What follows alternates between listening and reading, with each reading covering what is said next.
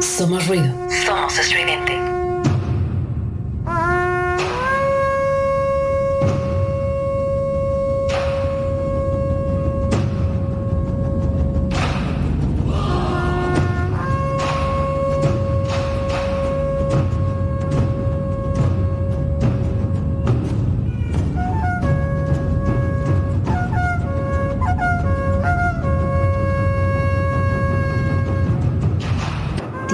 Es mi tierra, es mi tierra, es mi tierra. Agua mi sangre, agua mi sangre.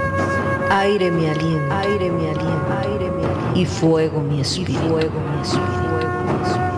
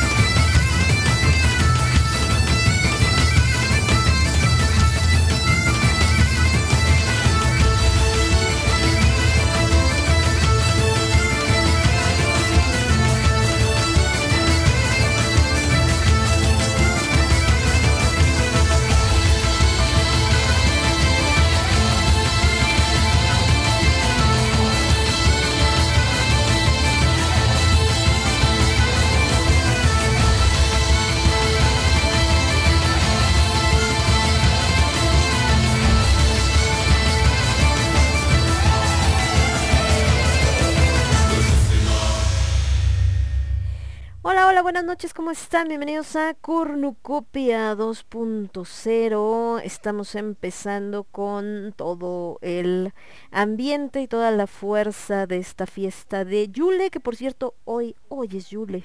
Fíjense qué cosas, ahorita les platico.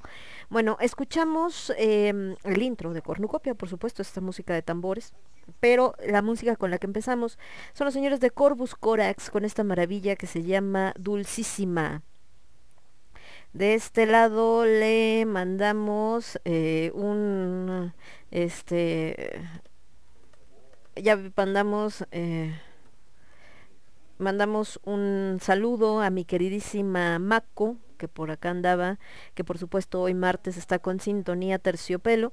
Y escuchamos también, ahorita antes de que empezara Cornucopia, escuchamos a eh, mi queridísima Nina con su programa Melolangia. Sí lo dije bien, ¿verdad, Nina? Siempre me equivoco en el nombre.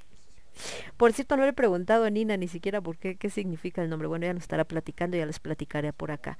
Entonces, eh, justamente les decía esto de que eh, este, los martes, los programas que escuchan, porque también está el de Brenda más temprano, el de qué ser mujer, entonces hoy es un día de puras chicas, los martes de chicas, y cerramos con Empezamos con las niñas lindas, como mi querida Brenda, como mi querida Nina, como mi queridísima Mako, y cerramos con las brujas, ¿no?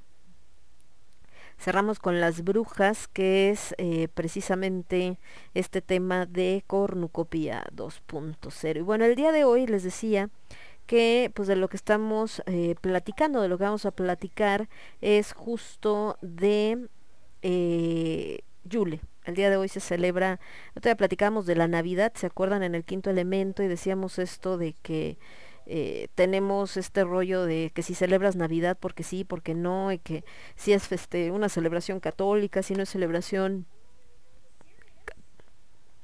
perdón, si no es celebración católica, si de repente eh, se mezcla y no sé qué tanto. Y también pues hablábamos de cuál es el origen precisamente de estas festividades. En el caso de la religión católica, bueno, obviamente se refiere a la natividad de Jesucristo, en este caso de Cristo, el Hijo de Dios, solamente aplica para la religión eh, católica porque eh, pues les platicaba precisamente que eh, en la religión judía, por ejemplo, pues no, en los judíos de hecho lo que celebran es el Hanukkah, ¿no? Que es esta otra celebración que es normalmente como a mediados de diciembre, en algunos años cae a finales de diciembre y así están más o menos. Y en el caso de lo que es Yule, que es una que sería lo que es el solsticio de invierno, recuerden que las religiones antiguas todas estaban relacionadas con eh, las cuestiones agrícolas. En el caso de Yule también se mueve un poco este solsticio, porque obviamente las estrellas, los planetas no siempre están en la misma posición cada año. Y eh, Yule se lleva a cabo del martes 21 de diciembre, o sea, hoy, o sea, en este 2021, por supuesto, hasta lo que es el sábado primero de enero del 2022. Entonces, eh, es en este solsticio de invierno, en la celebración de diferentes lugares. Obviamente, las regiones nórdicas tienen más todavía esta afinidad con la celebración de Yule, porque es parte de su legado. En el caso de nuestro país, México, eh, y Latinoamérica en general, el Yule se empieza a celebrar sobre todo por el crecimiento de las religiones neopaganas como la Wicca. En el caso de, esta eh, celebración en específico, que es una celebración de los pueblos nórdicos actualmente relacionado con la mitología germana y con el eh, paganismo perdón, nórdico, eh, pues obviamente lo han mantenido.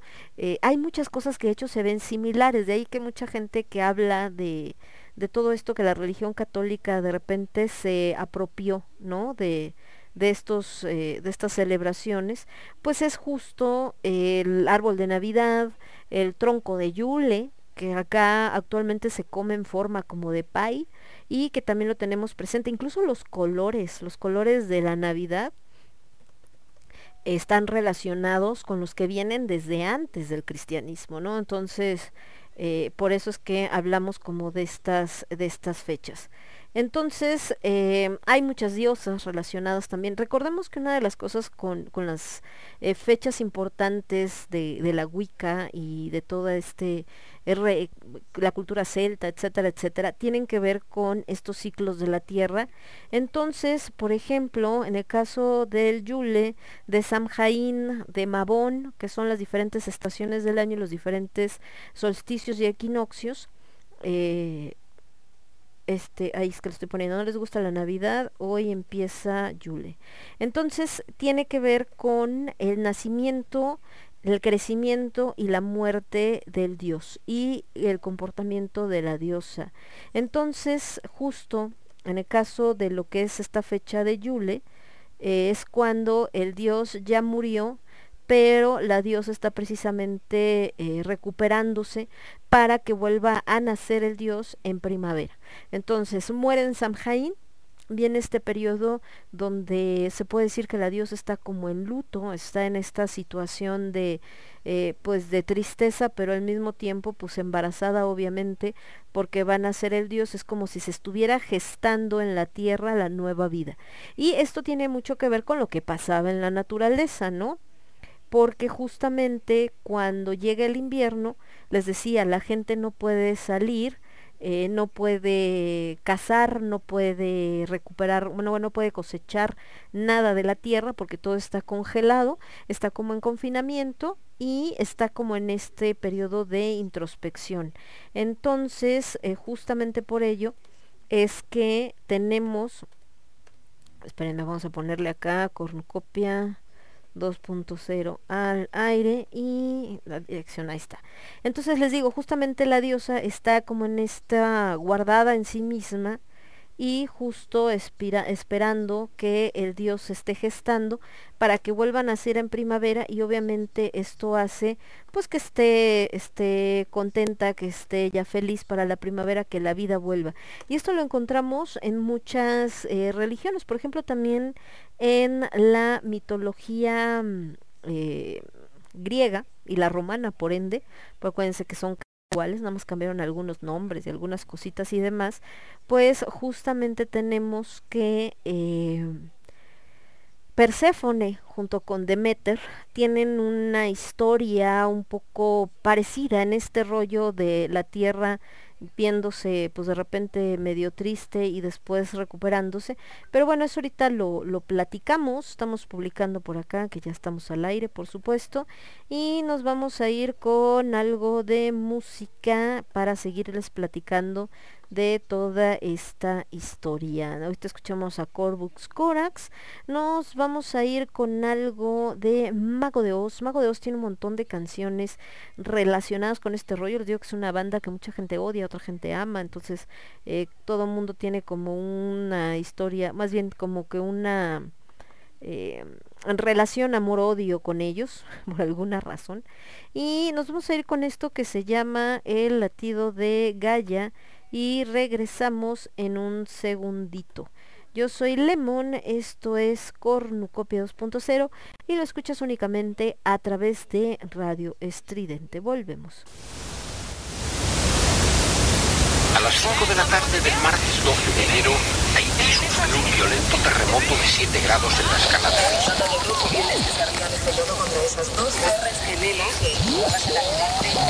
horrendo que costó la vida a más de 300.000.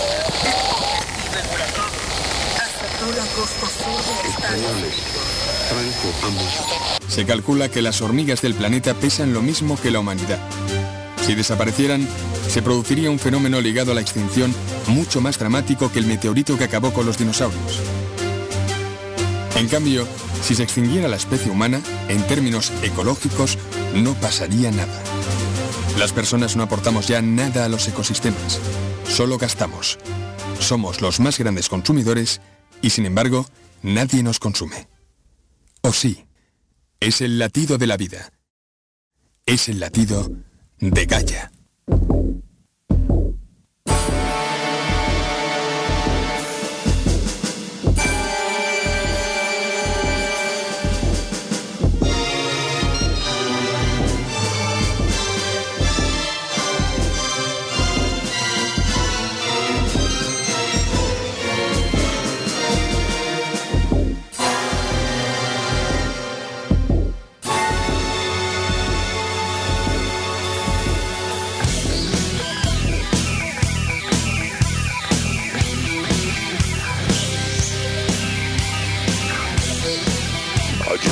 up some shit or.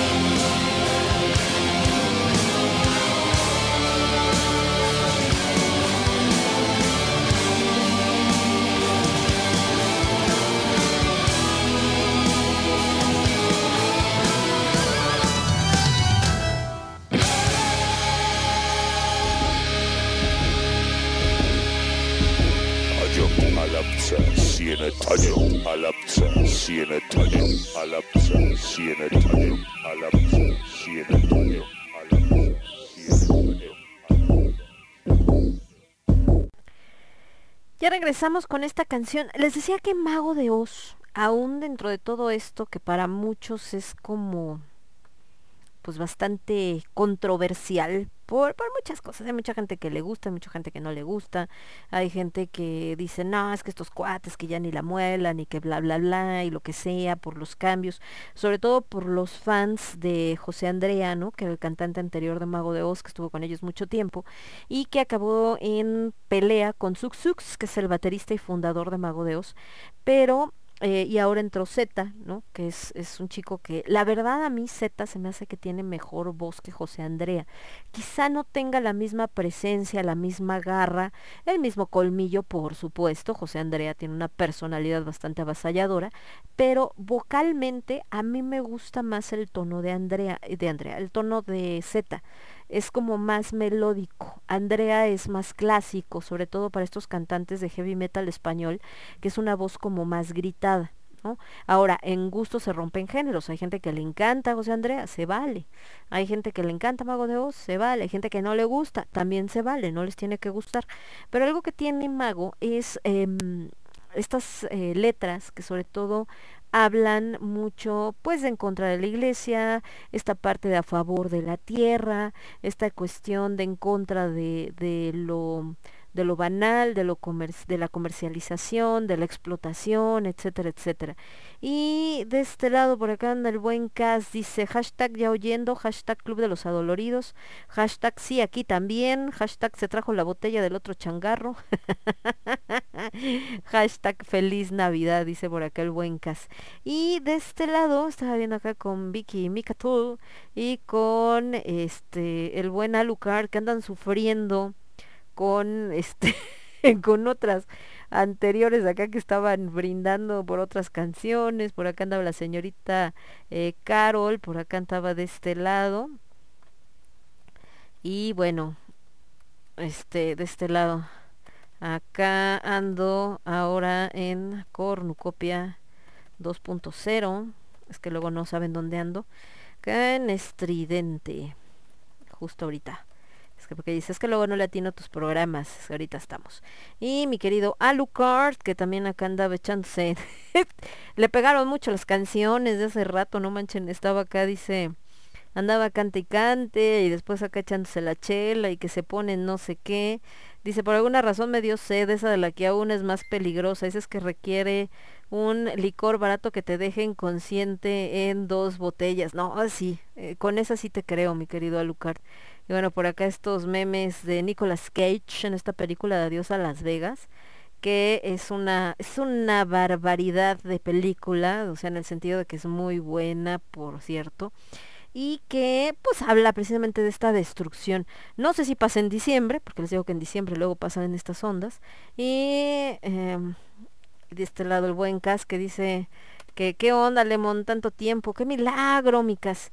Entonces, ahí estamos. Y bueno, les estaba diciendo, ahorita que escuchemos la canción de Mago de Oz, pues justamente habla de El latido de Gaia y empieza con un tipo noticiero donde está hablando de fenómenos naturales que se presentan como de repente los terremotos, eh, tormentas, ¿no? Y esta parte de eh, pues que el ser humano es el mayor depredador, pero a nosotros nada nos depreda. Es decir, eh, la naturaleza tiene un equilibrio donde si existe un venado que se come las plantas, hay un carnívoro que se come, come al venado y a su vez hay otro carnívoro que se puede comer a ese otro, el carnívoro más pequeño y así se va manteniendo ese equilibrio. En el caso del ser humano no lo tenemos hasta el día de hoy. Entonces, eh, para todas las personas que, están en esto, pues justamente el COVID viene a ser un depredador. ¿Qué es lo único que puede matar al ser humano? Las enfermedades. Bueno, otro ser humano, obviamente, pero así eh, a nivel masivo, las enfermedades. Entonces es increíble que la criatura más pequeña, bueno, no es la más pequeña, pero las criaturas más pequeñas del planeta son las que pueden acabar con la criatura dominante, en este caso con el humano. Entonces, por eso, mucha gente que, que habla de todo esto de la, del equilibrio de la Tierra, de, de toda esta situación, eh, ven este, esta epidemia de COVID, pues justamente la ven como la manera en la que el planeta encontró el modo de equilibrar las cosas. Ojo, no quiere decir que así sea, estoy hablando de que son muchas teorías que existen alrededor, una de ellas es esta. Y me acordé, por esto que estamos platicando, la canción de Mago de Oz, donde habla del latido de Gaia y donde dice le hemos hecho la tierra y como que todo tiene que buscar este equilibrio porque el latido de Gaia se oye. Eh, Gaia es la diosa de la tierra. Y siempre en estas culturas antiguas, aunque fuera con otros nombres, se creía en la diosa tierra y se habla de que ella está viva, es decir, la naturaleza está viva, la tierra está viva. Y por lo tanto, también va muriendo y también se puede defender. Entonces también muchas cosas que les pasan a nuestra sociedad actual que tienen que ver con los fenómenos naturales, pues por supuesto eh, buscan esta relación de decir es la tierra que se está defendiendo, ¿no? Entonces, pero bueno, parte de todo este show. Volviendo a lo que estábamos hablando de Yule, que les decía que es esta festividad que justamente se hace en esta época del año, más relacionado por supuesto con esto que es el solsticio de invierno, y que actualmente, aunque está relacionado con estas religiones nórdicas, actualmente está en todo el mundo gracias a el auge que han tenido las nuevas religiones o las religiones neopaganas. Se les llama neopaganas porque no tienen que ver ni con el catolicismo, ni con el judaísmo, ni con el islam, que son las religiones occidentales predominantes. Entonces es como volver estos orígenes de las eh, religiones precristianas. Eh, ¿Cuál es como tal el Yule? El Yule, pues bueno, finalmente era una fiesta de toda una semana. Pues les digo que estamos hablando, bueno, no, de más tiempo, ¿no? Estamos hablando que empieza el que les dije el 21 de, o sea, empieza hoy, 21 de diciembre y termina en enero, entonces ah, como unos 10 días, 12 días más o menos.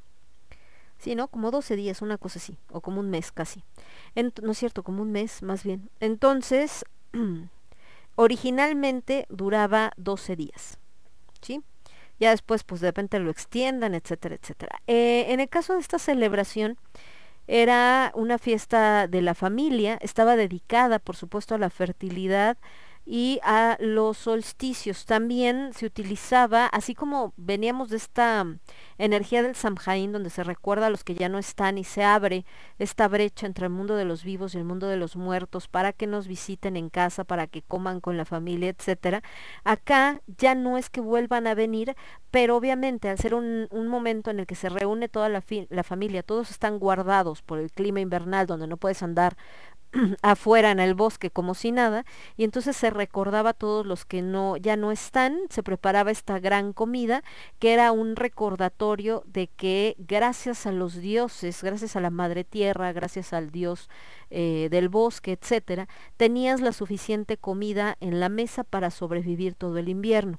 Entonces era como esta finalmente tanto la navidad como el yule son fiestas de agradecimiento. Entonces es esta parte donde yo estoy agradeciendo el que puedo eh, compartir con los míos el alimento en que estamos juntos, en que estamos vivos y agradecer a los que ya no están con nosotros pero viven en nuestro recuerdo.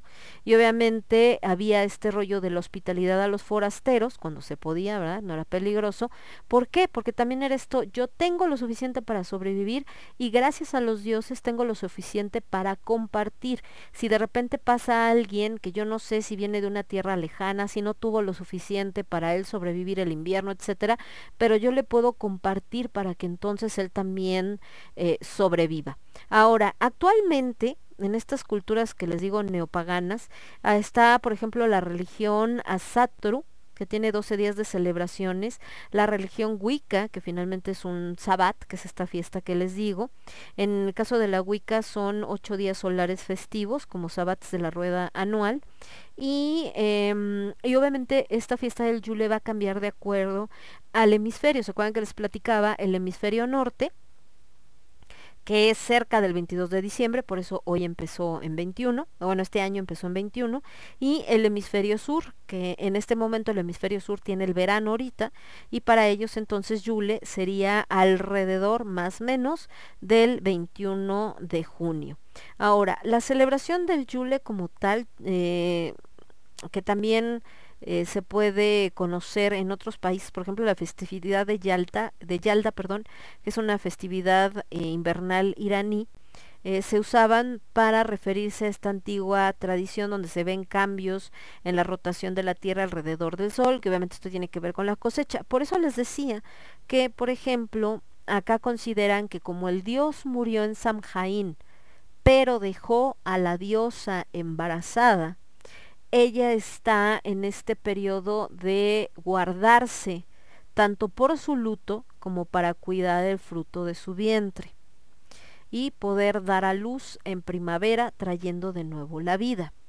¿A qué hace referencia? A la tierra. La tierra está durmiendo, este sueño invernal, para en primavera estar lista para que renazca la vida es decir, las flores, las plantas, los animales salgan de sus escondites, etcétera, etcétera, etcétera, y entonces esta tierra esté nuevamente fértil para poder sembrar en ella.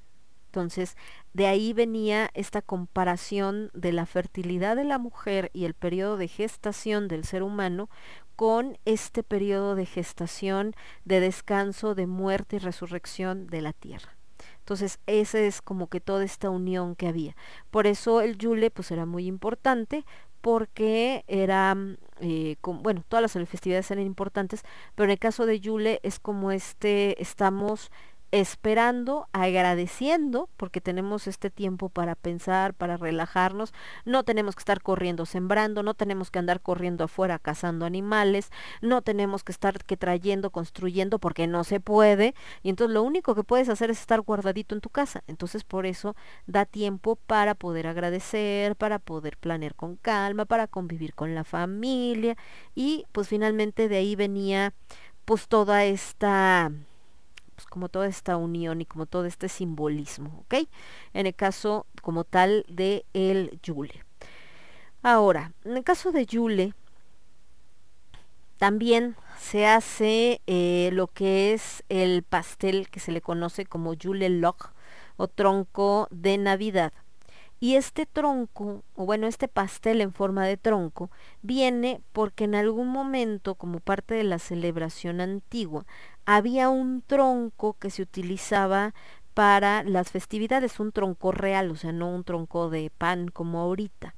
Entonces, más o menos así se hace. Ahora, ¿qué es el leño del yule? El leño del yule, em, digamos que en algún momento alguien, cuando pusieron en la fogata calentar, no sé qué, eh, al terminar las festividades, todo este rollo, guardaba un tronco quemado de esa, o sea, de los que sobrevivían, agarraba un tronco medio quemadito, pero todavía entero, y lo guardaba para el siguiente año, como parte de esto de decir, eh, pues estamos como eh, estamos como continuando esta tradición de traemos lo viejo hacia lo nuevo para que, para que sea una línea, ¿no?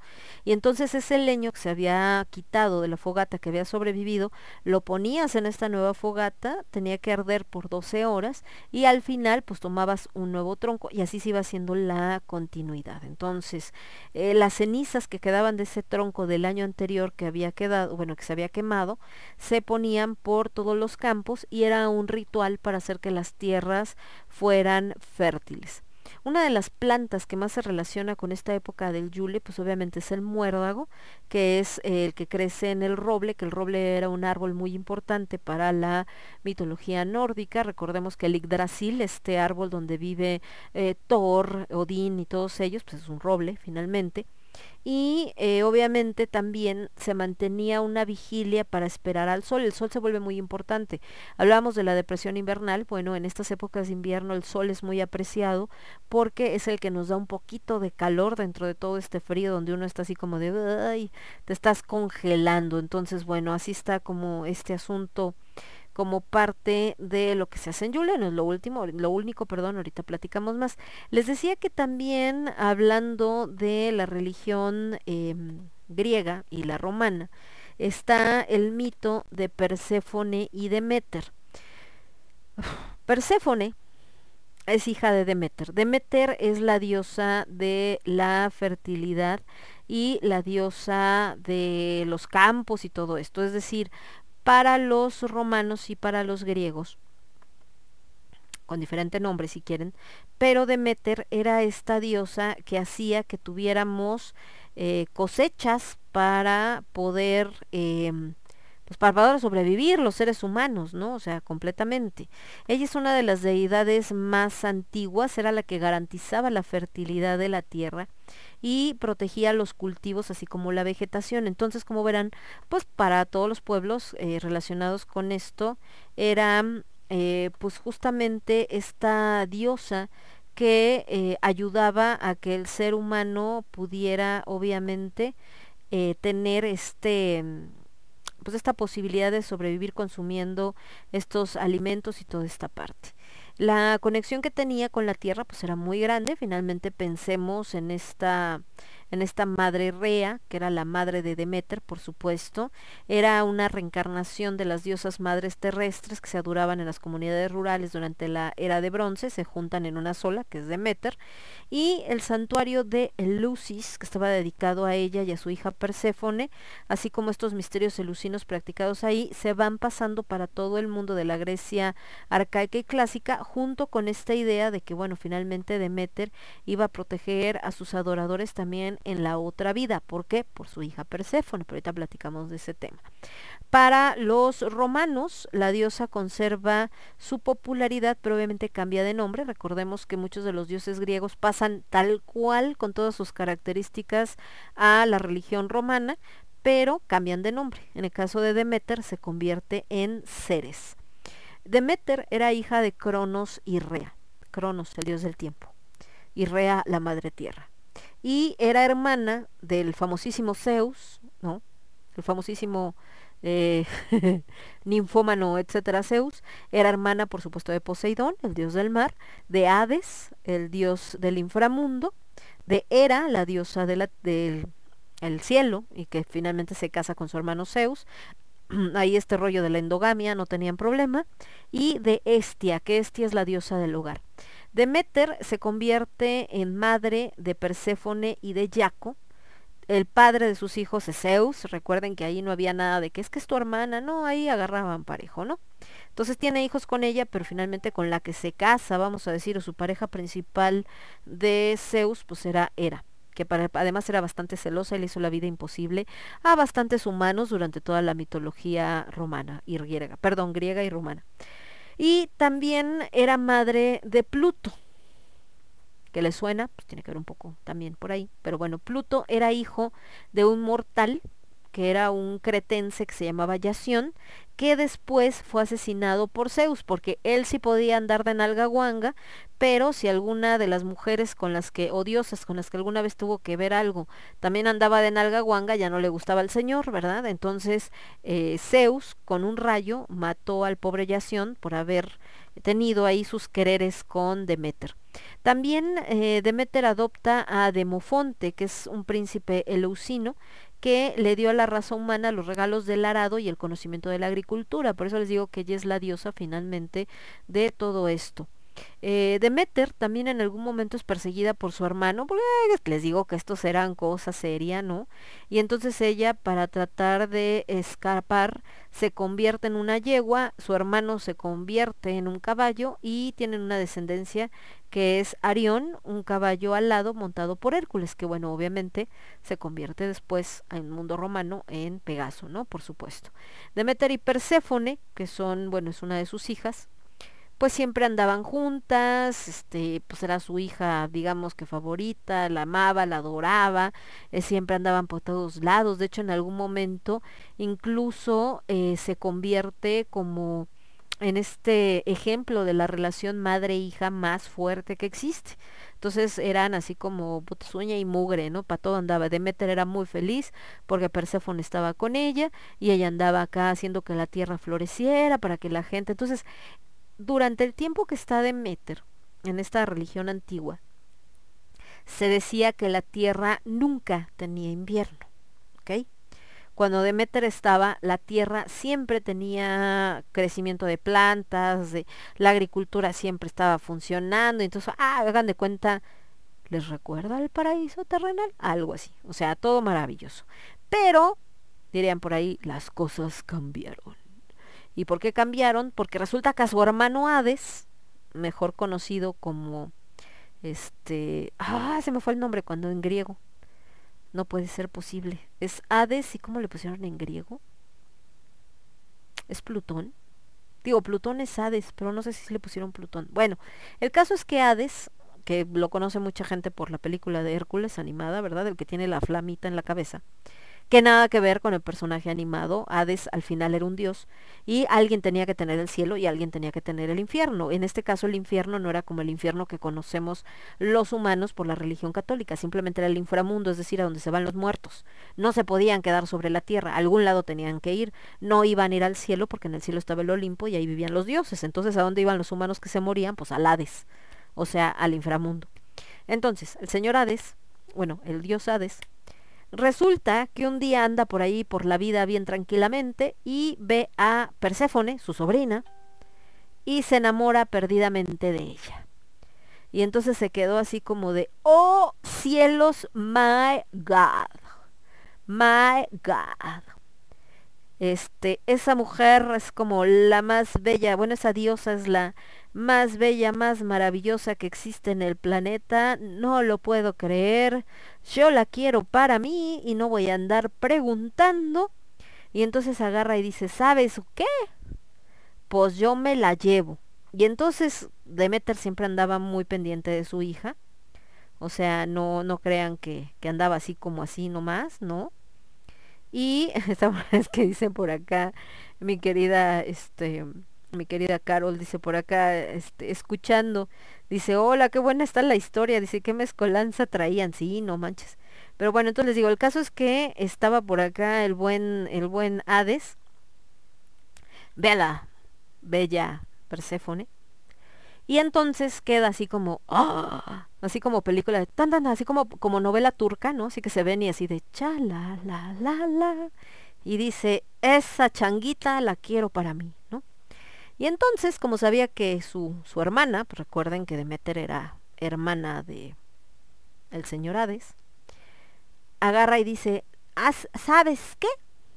Vamos a hacer que se distraiga y entonces cuando la hermana se distrae, agarra a este güey, se la sube a su carruaje y que se la lleva al inframundo, así de chinsu, se la llevó.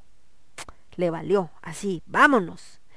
Y entonces obviamente cuando Demeter de repente voltea y ve que no está su hija, dice, ¿What? ¿Qué pasó? ¿No? ¿Qué onda? O sea, ¿de qué se trata o qué? Y entonces, pues Demeter dice, no manchen, ¿qué onda? Y entonces no sabe. O sea, no es como que haya visto que su hermano se la llevó, simplemente voltea y no ve a su hija. Y entonces, en esta desesperación, pues es una madre a la que se le perdió su hija, empieza a buscarla por toda la tierra. O sea, así tal cual, ¿no? Eh, va por todos lados, que aquí, que allá, eh, pregunta a todo mundo. El caso es que, como Demeter se enfoca tanto en buscar a su hija, descuida todo lo demás. Entonces, oye, que la fertilidad, a mí no me vengan con, a mí la fertilidad, la tierra, las plantas me valen. ¿No? Yo lo que quiero es saber dónde carambas está mi hija. Ahora, en romano, eran, eh, la Perséfone era conocida como Prosperina y Hades era conocido, era conocido, perdón, eh, este, ¿cómo se llama? Perdón, y eh, Hades era conocida como Core. Pero bueno, el caso es que, este, bueno, pasa esto, que se la lleva en su carruaje, se la lleva al inframundo. Hay algunas versiones donde dicen que el Zeus bien que sabía lo que iba a hacer Hades y le valió gorro, ¿no? Yo creo que dijo, nah, chingue tú, pues tú llévatela, ¿no? ¿Qué puede pasar? Tú agarra y llévatela. Ah, no pasa nada, hombre. Al rato se le pasa esta, si así es. Si ya sabe, ¿no? si conmigo tuvo dos hijos y tuvo un hijo con un humano y yo tuve hijos con todo mundo y tú también y mi vieja, o sea, era también y el otro güey también y Afrodita, bota, pues no se diga, ¿no? Total, tú no pasa nada, güey, llévatela. Y entonces que se la lleva, ¿no? Fíjense, que agarra y que se la lleva. Se la lleva en el carruaje, les digo, la madre por ahí desesperada, buscándola por todos lados. Em, su hermano de los dioses, mejor conocido como Helios o Hermes, que no es otro que Mercurio en la mitología romana, pues era bien chismoso. Es el dios de la comunicación. Es el que trae alitas en las patitas para andar corriendo por todos lados. Y no por nada es el señor que representa a Géminis. Por eso los Géminis son bien rechismositos y re bien comunicativos. Entonces agarra y dice, ¿qué crees, reina? no, pues que, que fue este cuate, se llevó a tu hija. Pero como ya la señora Demeter sabía que este cuate era bien chismosín, agarra y dice, no, Nel, tengo que saber dónde está. Y entonces llega a Eleus, a Eleusis, perdón, se disfraza de anciana y em, entonces se disfraza de anciana y durante ese tiempo cuida a Demofonte. Ya ven que les decía que había adoptado a Demofonte. Bueno, Demofonte o Trip Triptolemo era el único hijo de Metanira, que era la esposa del rey Celeo, que era el, rey de esa región, de Eleusis. Y entonces, em, como la familia pues lo había ayudado y todo este rollo, y ella había estado ahí cuidándole, le habían cuidado a ella en lo que andaba buscando a su hija, Demeter eh, quiso ayudar a esta familia y trató de hacer que Demofonte fuera inmortal y lo colocaba en el fuego todas las noches. Pero cuando Metanira ve esto, pues este, la mamá dice, no, esta vieja loca quiere quemar a mi hijo, ¿no?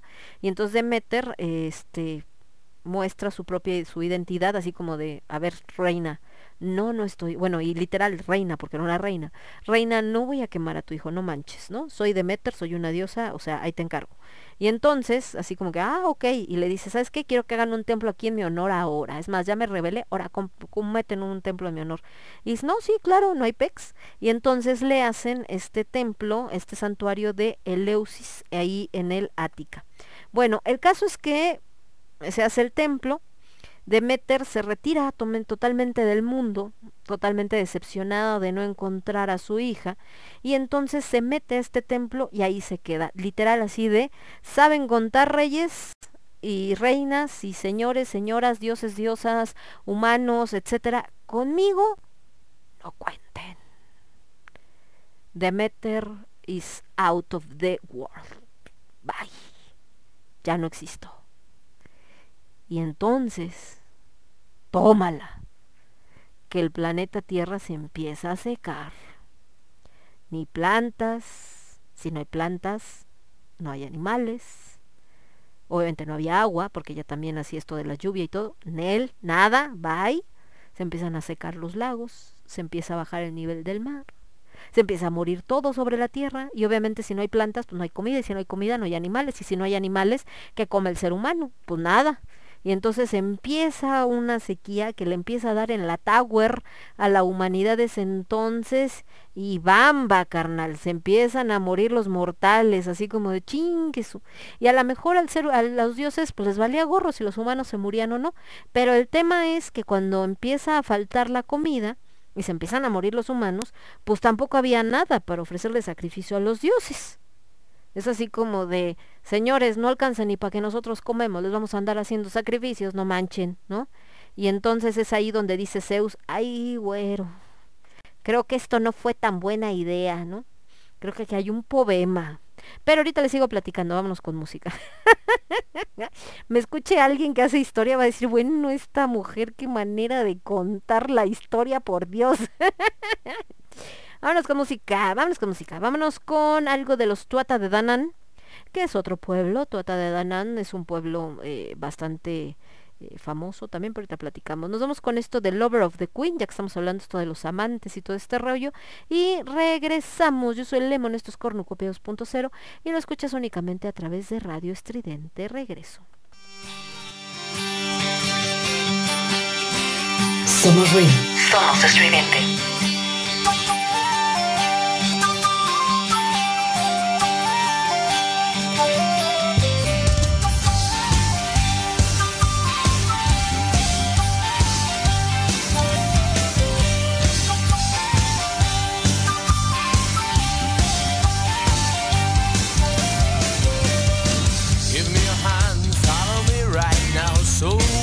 Find the answer to your fears. Beyond this veil, there's a mysterious lady whose name nobody knows, nobody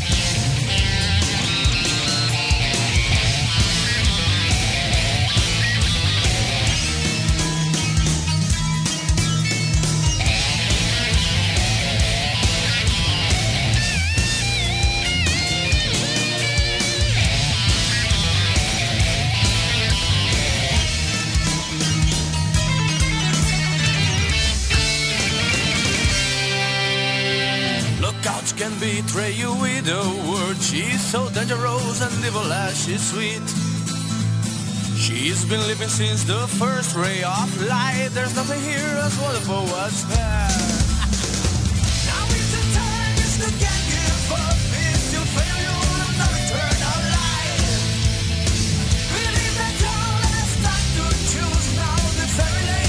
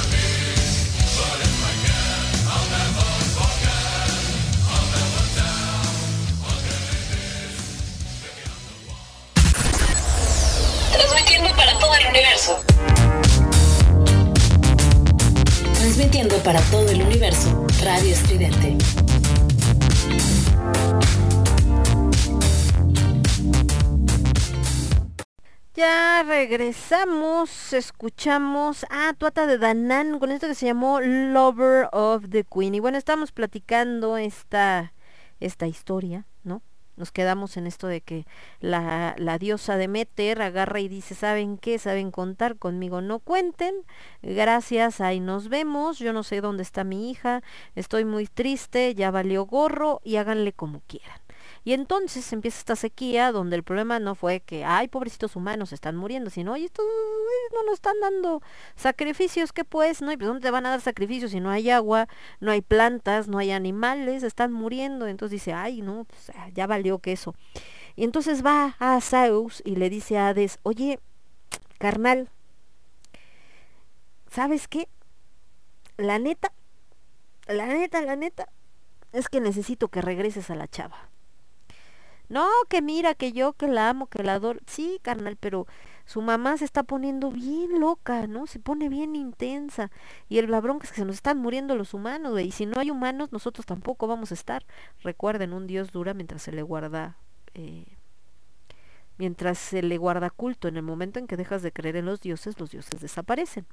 Y entonces agarra y dice, no, sí, sí, carnal, no hay de otra, ¿no? Y entonces el Hades dice, chale, está bueno, órale, va, y entonces va y le dice a, a Perséfone, le dice, ¿qué crees mi reina? Que pues vas a tener que regresar con tu mamá, ¿no? Y entonces Perséfone dice, ah, ah, pues sí, perfecto, pues se llamaba a su mamá también. Pero le dice, nada más que sabes qué, antes de irte, así de, eh, antes de irte, no seas gacho y dame un beso. No, no es cierto. Le dice antes de irte, eh, porque casi casi no te, no te comes algo para el camino, ¿no? Así como de, mira, tengo unas granadas, sin albur, que te van a encantar. Y entonces agarra y dice, la muchacha dice, ah, órale. Dices más, te la doy en la boquita, mi amor. entonces abre la granada, toma un granito, se la da en, en la boquita, ¿no? Y entonces ella dice, ah, qué rico, está bien buena la granada.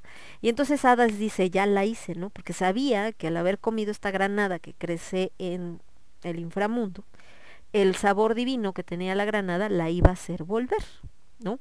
Entonces, eh, hay otra versión donde dicen que la única manera de que ella pudiera abandonar el inframundo era no comer nada durante el camino, pero que antes de llegar Hades le dice, pues, ¿cómo te vas si sin comer nada, mamacita? ¿Cómo crees, no? Y échate aunque sea una semillita de granada y pues se lo echa y el problema es que entonces ya no puede salir del inframundo. Entonces, bueno, es este rollo como de, pues yo sí la quiero dejar ir, güey, pero pues no se puede ir, yo no puse las reglas, carnal. ¿Y qué les recuerda eso de no comas esto y no porque ah, digo cualquier parecido con el árbol y las manzanas del paraíso y Adán y Eva no tiene nada que ver, ¿verdad? Es, mera y harta coincidencia. Pero bueno, el caso es que dice por acá mi querida Carol dice, "Ah, qué buena historia, qué buena forma de contar la historia." Dice, así debería de ser en las escuelas. Así se está uno picado y entretenido. Muchas gracias, pequeña. Entonces, el caso es que les digo que pues ya, no, no podía salir esta mujer porque le había dado eh, a probar esta, esta granada, ¿no? Nada que ver con la manzana, ¿verdad? Nada, mera coincidencia, ya ven, ay, qué coincidencias tiene la vida tú. El, y lo que estaba prohibida, bueno, el caso es que se quedan así como chángalos, ¿y ahora qué hacemos tú? Dice, no, ¿sabes qué? Tenemos que llegar a un trato aquí porque tú no la quieres soltar, no puede salir porque se comió la granada este del infierno, su mamá no quiere moverse y ponerse a trabajar si no la ve, entonces ¿qué hacemos? No, pues ¿sabes a qué? Vamos a hacer un trato. Vamos a decir que ella va a estar conmigo un tercio del año y contigo los otros, este, ¿cuántos tercios tiene un año, oigan? Son cuatro por tres, cuatro tercios, ¿no? Cuatro tercios cada tres meses. Sí, cuatro tercios. Va a estar conmigo un tercio del año y contigo está tres. Y luego dice, no, ni más, ¿no? ¿Cómo que un tercio del año? ¿Qué pasó? ¿No? Es muy poquito tiempo, así como de horas, tan pocas horas. Tan poco tiempo de amor, tan poquito entre... Ya me imaginé a descantándole. me, imaginé a descantándole a Perséfone así de horas, tan pocas horas, tan pocas horas de amor, tan poquito entre los dos. Y entonces no, no es muy poquito, carnal, neta. O sea, bueno, órale, va, ni tú ni yo, mitad y mitad. Entonces, algunos dicen que es un tercio, otros dicen que son dos tercios, quién sabe. El caso es que eh, están como que la mitad del año y la mitad del año, o sea, seis meses y seis meses, otros que no, que nada más era un tercio, bueno. El caso es que em, Demeter eh, está muy agradecida de que su hija vuelva, Aún a pesar de este trato raro y todo este rollo. Y entonces, en agradecimiento, o más bien como parte de esta felicidad y que quiere compartirla con todo mundo, le envía al envía al príncipe de Mofonte, este hombre con el que había, bueno, este niño con el que había crecido con esta familia ahí en este pueblo en el que estaba, en este reino, y le, lo manda para que le enseñe a la humanidad el cultivo del grano y todo lo que tiene que ver con la agricultura. Es decir, antes ella era la que hacía que crecieran las plantas para que el ser humano pudiera recogerlos y comerlos, ahora les enseña el secreto. Tienes que cultivar, tienes que poner la semilla, tienes que hacerle así, tienes estas y entonces ya va a salir todo, ya te puedes alimentar y eh, ya todo maravilloso, ¿no? Pero ahí viene la otra parte, porque ahí no termina la historia. El caso es que como esta niña solamente podía estar una parte del año con su mamá, vamos a decir que estaba primavera y verano con su madre, en la historia de que solamente era un tercio, eh, para otoño se empezaba a poner triste Demeter porque sabía que su hija se iba a ir. Un tiempo, pero se iba a ir. Y entonces era cuando las hojas de los árboles empezaban a caer, la tierra se empezaba a poner amarilla, las plantas empezaban a secar. Y después venía la temporada en la que Perséfone se iba con Hades, y entonces que es el invierno, y entonces por eso la tierra estaba congelada porque la diosa estaba guardadita llorando porque no veía a su hija. Si fuera la mitad del año y la mitad, pues también lo mismo, ¿no? Primavera, verano, otoño se acaba de ir la niña, por eso la mamá se está empezando a poner triste, ya para invierno está bien triste, y ya en primavera nuevamente está feliz porque otra vez regresó su hija y por eso todo empieza a florecer. Todo está relacionado con los ritos agrícolas, así el asunto. Bueno, eh, esta historia de Demeter y de Perséfone, obviamente, es un símbolo de este cambio de las estaciones. Finalmente recuerden que son metáforas que se han utilizado a lo largo de la historia y también relacionados con este cambio eterno entre la vida y la muerte. Es decir, para que haya vida tiene que haber muerte y todo va cambiando, todo nace y se va deteriorando hasta que finalmente desaparece. Los cambios que tenemos de la primavera, donde todo está vivo, el verano, donde todo está en su mayor intensidad, el otoño, donde todo empieza a morir y finalmente el invierno, donde todo está congelado para después regresar a la primavera. Eh, también para algunos investigadores modernos o historiadores modernos eh, tienen eh, o dicen que la idea de la desaparición de Perséfone es un símbolo de esta práctica de enterrar las semillas en el verano para que no se sequen y que después nacen y resurjan, ¿no? Y esta felicidad de, ay, nació la plantita. Y obviamente este ciclo de agricultura pues es uno de los rituales de los sagrados misterios eleusinos. Recordemos que ahí es donde estaba el principal templo de Perséfone y de Demeter y que es, estaba esta leyenda de que al príncipe de esta tierra era el que le había dado este secreto. los símbolos de culto de de estos misterios eleusinos, pues obviamente eran las espigas de grano y la antorcha, que era este símbolo de donde la diosa toma esta antorcha para ir por todo el mundo buscando a su hija, y también un recordatorio de que estos rituales se llevaban a cabo durante la noche. Recordemos que siempre está relacionado con la noche. En este lugar, en el Eleusis, era donde estaba el santuario más importante, decíamos, de Demeter, y tiene una conexión religiosa y monumentos que se remontan a la civilización micénica del siglo XV eh, y desde el año 600 también, ¿no? Obviamente esto mucho antes de Cristo, todo este rollo. Eh, obviamente están por ahí relacionados con grandes figuras históricas, etcétera, etcétera. Eh, y dice que eh, todos los iniciados estaban atados por un juramento sagrado que no podía, no permitía revelar los detalles de estos misterios eleusinos y pues hasta el día de hoy pues son un misterio, nadie sabe qué onda, ¿no? Es así como de, ah, chale, y luego, no, pues quién sabe. Entonces pues es así como de, ah, qué, qué triste, ¿no? Porque deben haber sido unos misterios pues bastante interesantes. De hecho, algo de lo que sí se sabe, ¿no? Es que había eh, una procesión que era dirigida por la sacerdotisa de Demeter a lo largo del camino sagrado desde Eleusis hasta el ágora de Atenas y había otra procesión de regreso dirigida por el carro simbólico de Yaco. Recordemos que Yaco es el otro hijo de Demeter. Además había un ritual de limpieza comunal, había ceremonias de purificación que eran eh, realizadas en el mar, en un lugar conocido como el Falero y también había sacrificios obviamente de animales, la interpretación de textos sagrados por parte de los sacerdotes y otros personajes por ahí bastante importantes en este en estos rituales. Por supuesto, seguramente, y siendo griegos y siendo romanos, había bebida, música, baile, juerga, etc. Y esto obviamente lo han visto en escenas que se han plasmado en cerámicas griegas, que incluyen estos eh, ritos donde están sosteniendo al baco o vara sagrada. Obviamente están asociados con todo lo de la fertilidad. Decíamos que por eso es que esta diosa era tan importante, porque era esta manera como de que necesitamos que haya, este, agradar a la diosa Demeter para que nos permita tener eh, una tierra fértil y por tanto tengamos una buena cosecha y una buena fortuna. Por ahí Demeter tuvo otros lugares de adoración, por supuesto. Está presente en el arte, es una figura bastante importante y que tiene que ver con este solsticio de invierno. Bueno, porque estamos hablando de esto. En las religiones antiguas como las nórdicas tenemos esta parte donde el dios está en el vientre de la diosa, pero murió físicamente, vamos a decir. La diosa está en luto, está esperando que crezca como decir, las semillas están guardadas bajo la tierra congelada, en el momento en que venga la primavera, que la tierra se empieza a descongelar, puede volver a haber vida, así como la diosa va a dar a luz al dios, para que entonces vuelva a empezar el ciclo. Perdón, y en el caso de Demeter, y de Perséfone, pues obviamente eh, la diosa está en este periodo de tristeza, de recogimiento, de aislamiento, porque su hija no está, para después en la primavera ponerse feliz porque vuelve con ella. De este lado viendo si tenía algún otro comentario, pero parece que no, que todo está en orden.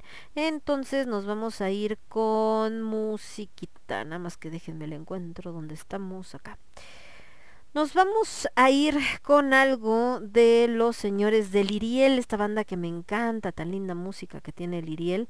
Y esto que les voy a poner es una de las canciones típicas de ellos, pero no habíamos puesto en este programa, que es precisamente... Ay, ya se me perdió. ¿Dónde estaba? No, este no era, es que era acá en el otro. Espérenme. ¿Dónde está? Ya se me perdió. Surrender Member de... Aquí está, Enchanted Moonlight, como este, algo así como este, Luz de Luna Encantada. Y regresamos en un segundito. Yo soy Lemon, esto es Cornucopia 2.0 y lo escuchas únicamente a través de Radio Estridente. Somos ruido, somos estridente.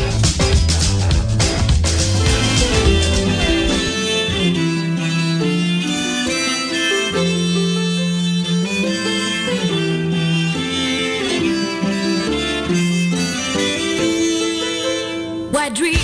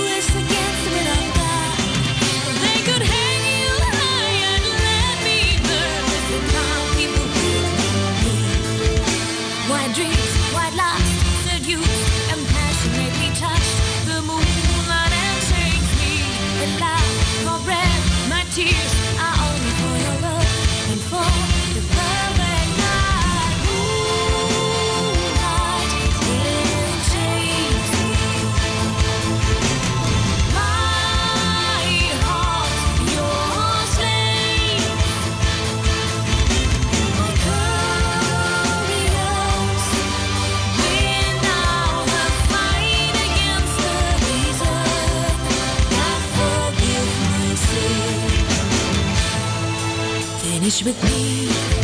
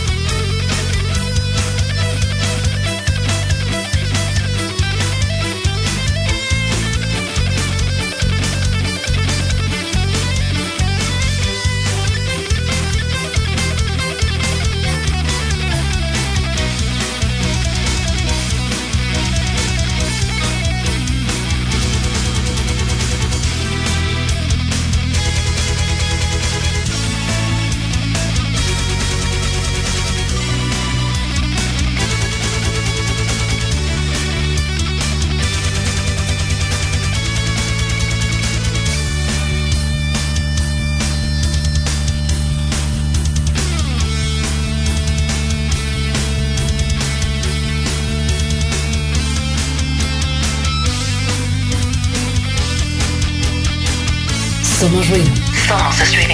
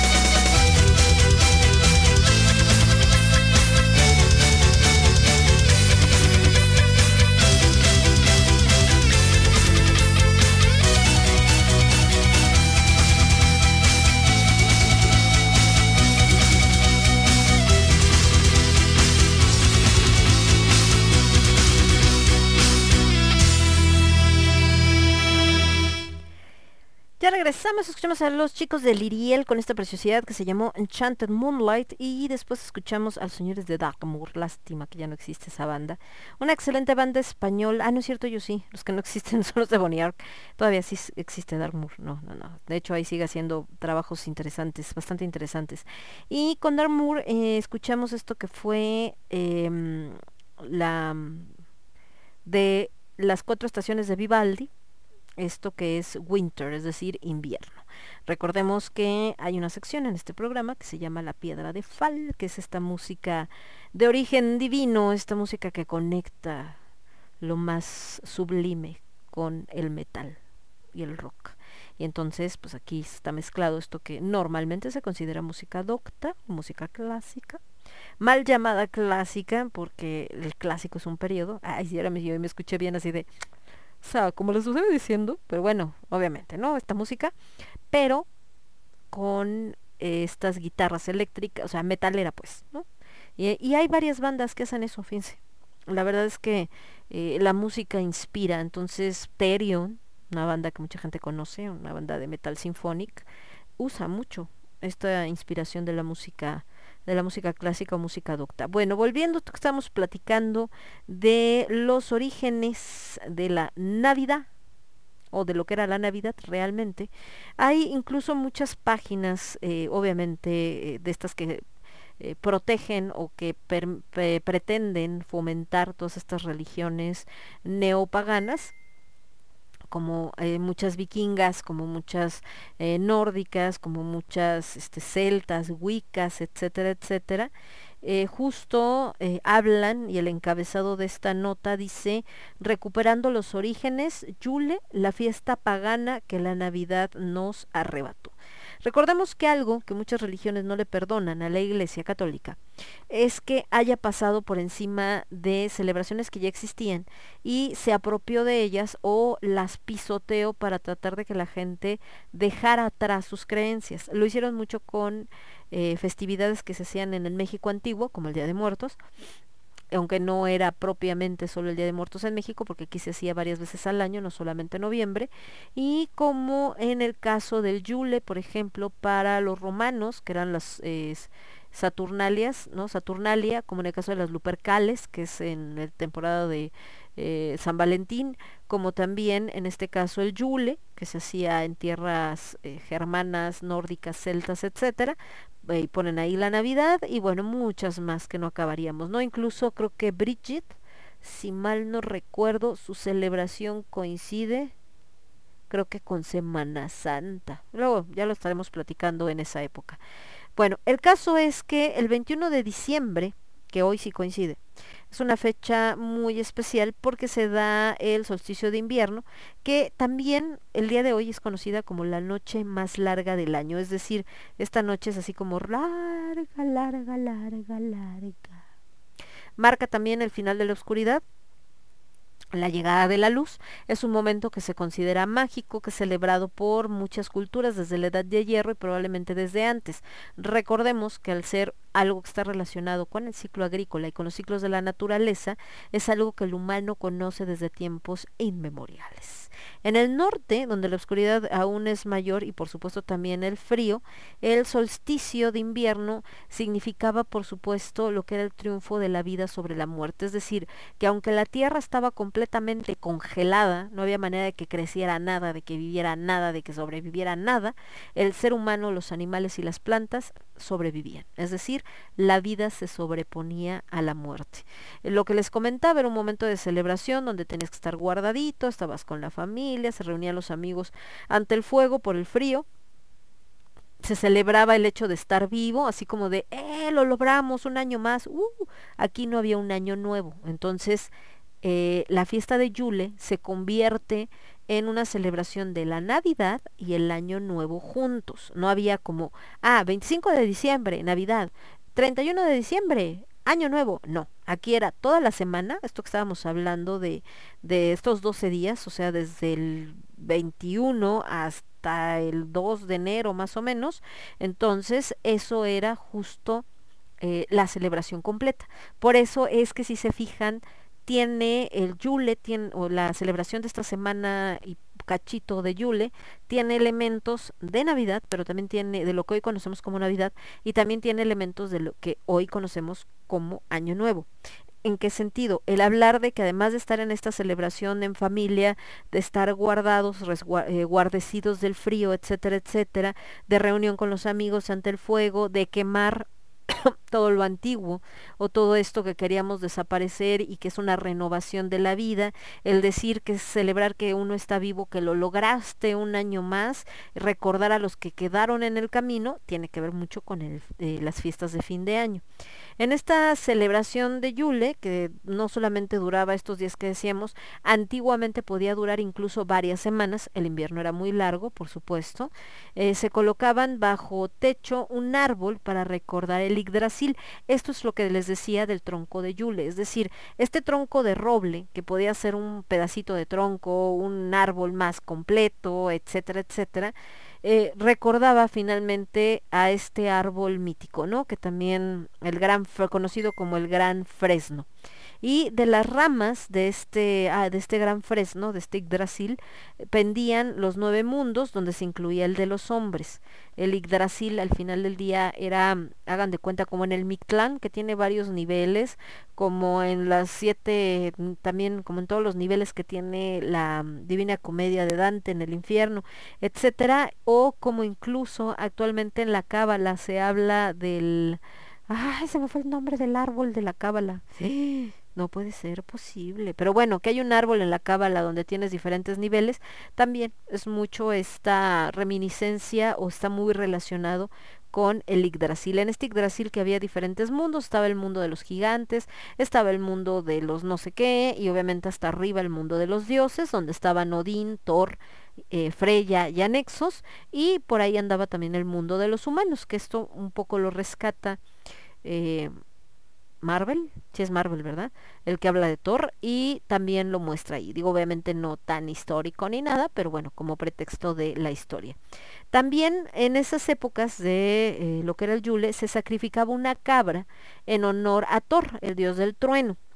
Thor conducía un carro tirado por dos machos cabríos, de los que él se alimentaba, pero que siempre se regeneraban, o sea, era una fuente de comida eterna.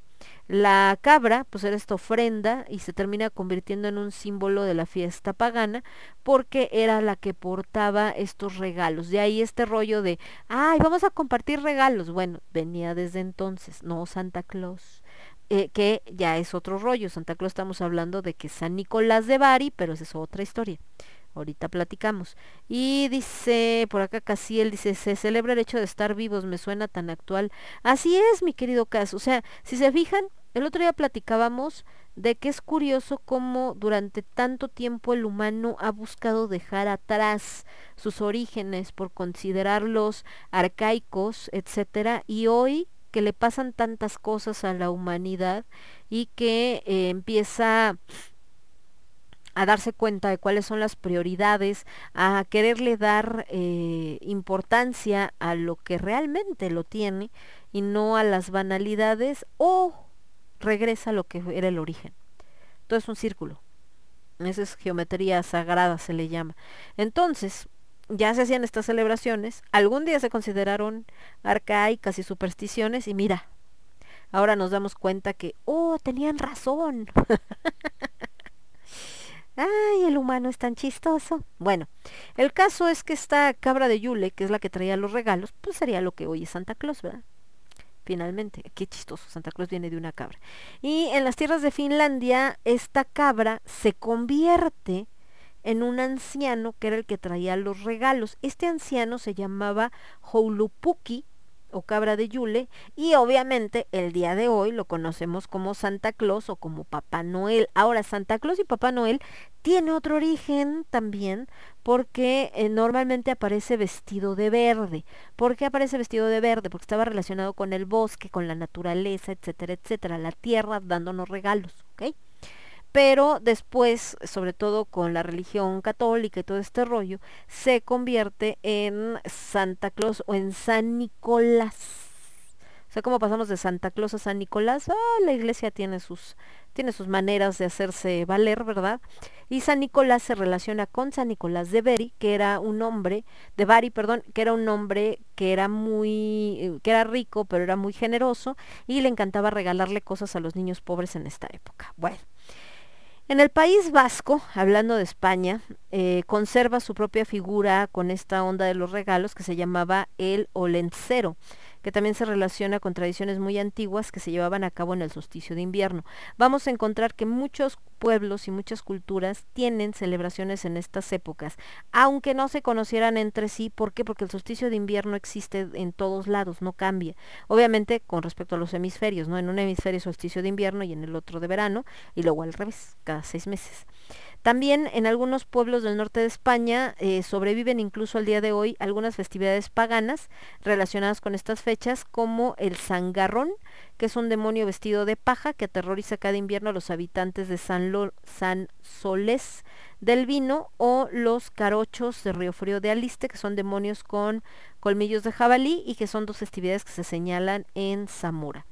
¿Cómo sucede que se empieza a convertir el Yule en Navidad o cómo lo empiezan a sobreponer? Bueno, Resulta ser que eh, esto que era la fiesta con la familia, los amigos y todo este rollo, y que pues sobrevive hasta el día de hoy. La Navidad, algo que se promueve es justamente que debes de juntarte con la familia, que debes de convivir, que estás en el fuego, que estás celebrando que estamos vivos y se recuerda a los que ya no, lo dice la canción de Mecano, en el año que viene, otra vez y todo ese rollo, ¿verdad? Y entonces, eh, en la Biblia, aunque nunca se cita la fecha de nacimiento de Cristo, lo que yo les decía, que dicen algunos que lo más seguro es que haya nacido por ahí de abril, otros dicen que en septiembre, cuando el cristianismo se hace fuerte en estas regiones, en el Imperio Romano, se da cuenta de que una manera de sobreponerse tanto a Saturnalia como a estas celebraciones del Yule, como a muchas más que coincidían con este solsticio, pues chingue subamos a poner ahí el nacimiento de Cristo, ¿no? Y entonces agarran y lo ponen el 25 de diciembre. Entonces, eh, de esta manera era un modo de eh, sobreponer a estas tierras de bárbaros y a esta Saturnalia, que era una fiesta pagana en honor a Saturno de los romanos, para que eh, fuera más bien el Natalis Invicti Solis, que es el nacimiento del sol invencible, para los romanos, sobreponer esta parte del nacimiento de Cristo, para que, bueno, ok, lo sigan celebrando, pero ya no porque sea Saturnalia, ya no porque sea Yule, sino porque es el nacimiento del Hijo de Dios. Entonces, bueno, así está el asunto y pues así ha pasado con varias fechas. Bueno, entonces, eh, ¿cómo lo hacen para relacionarlo? Para la Iglesia Católica resulta bastante lógico, ¿no? Que Cristo viene al mundo para librar a la humanidad de la oscuridad, nace en una fecha que tiene que ver con el solsticio de invierno y esto relaciona con que la vida triunfa sobre la muerte y tan tan. Entonces así como de, ¡Uárales! Entonces así está el asunto.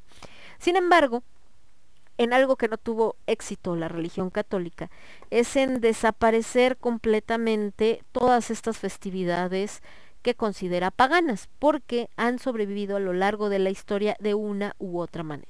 En tiempos actuales que la gente se empieza a desencantar mucho de la religión católica y de las religiones más fuertes en el mundo occidental, en este mencionado regreso a los orígenes, mucha gente empieza a buscar también en la parte espiritual eh, religiones ah, más naturales, basadas precisamente en estas tradiciones antiguas.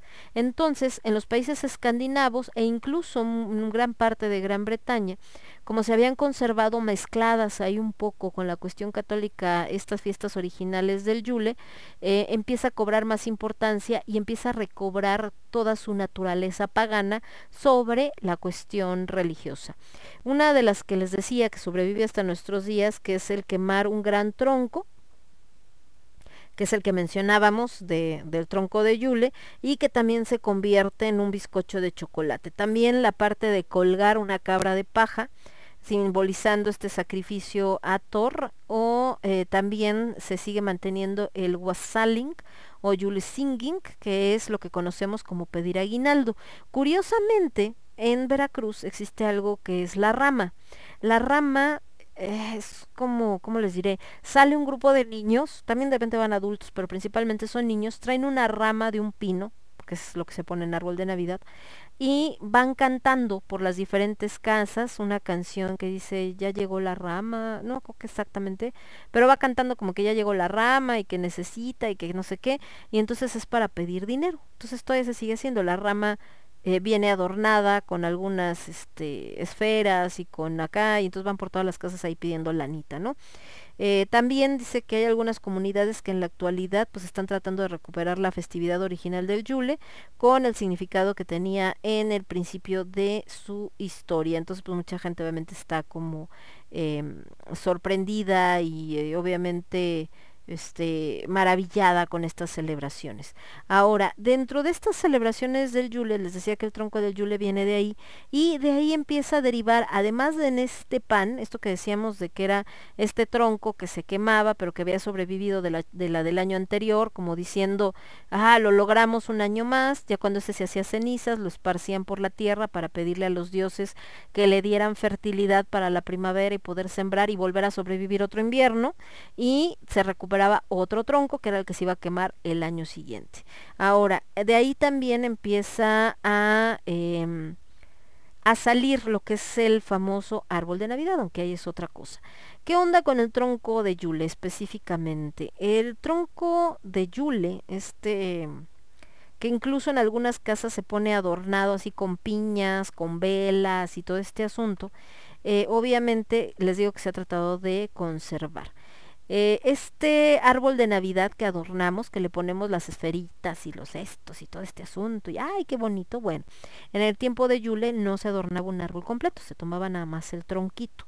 También hablamos, bueno, un pedacito de tronco, también hablábamos de que, bueno, estaba relacionado con el Yggdrasil por lo importante que era el Yggdrasil. Este tronco que representaba el tronco de Yule, era especialmente elegido para estar en, dentro del hogar y eh, haciendo referencia, les decía, este Yggdrasil, que es el fresno donde cuelgan los nueve mundos del dios Odín, incluyendo Midgar, que es el mundo de los hombres, y tiene varias vertientes. Una, el tronco ardía toda la noche y cuando se terminaba de quemar, lo que habíamos comentado, se esparcían las cenizas en el campo de cultivo para pedir que eh, pues fuera más fértil y de ahí se deriva el hecho de que actualmente se come el pastel de Yule en forma de tronco en diferentes países nórdicos, así como estamos compartiendo porque la fertilidad se mantenga. Este tronco también es conocido como el tronco de Yule, el sueco, el sueco, perdón, de Yule o el bloque de Navidad. Eh, les decía que se, era seleccionado especialmente para ser quemado en los hogares en la época invernal. También otra es que em, en la quema de este tronco cada noche hasta la duodécima noche, 6 de enero, es decir, se quemaba durante 12 eh, días bueno, 12 noches, y posteriormente se llevaba una parte del tronco, se pone debajo de la cama para dar suerte y protección al lugar donde se encuentre y se quema hasta el siguiente año. ¿Por qué era relevante este tronco? Porque eh, como se elegía para este gran evento, el extremo más ancho del árbol se colocaba en el fogón y el resto sobresalía de la habitación. Se guardaban los leños del año anterior para dar inicio al fuego del tronco del año vigente y esto era obviamente que la persona que lo iba a encender tenía que tener las manos limpias. Después esta tradición se va modificando, se va convirtiendo en lo que hoy es el árbol de Navidad, porque obviamente pues igual es un pino, es un árbol, pero también se adorna, también se le ponen esferitas y también se le pone todos estos adornitos y luces y todo. Ahora, hay otro origen en el punto del árbol de Navidad, no solamente relacionado con el, la cuestión del tronco de Yule. Está mezclado obviamente con otras tradiciones que la Iglesia Católica fue tomando para eh, reforzar, por supuesto, la creencia en estas eh, naciones que iban siendo conquistadas. Pero nos vamos a ir con más música y ahorita regresamos a platicar del arbolillo de Navidad. Me voy a ir con esto de los señores de Midnight Soul que se llama eh, Winter Winter's Time, tiempos de invierno, porque estamos platicando de esto de los tiempos este, invernales. Y después nos vamos con algo de Blackmore's Midnight, esto que se llama Midwinter's Night. Y volvemos. Yo soy Lemón, esto es Cornucopia 2.0, lo escuchas únicamente a través de Radio Estridente. Transmitiendo para todo el universo, Radio Estridente.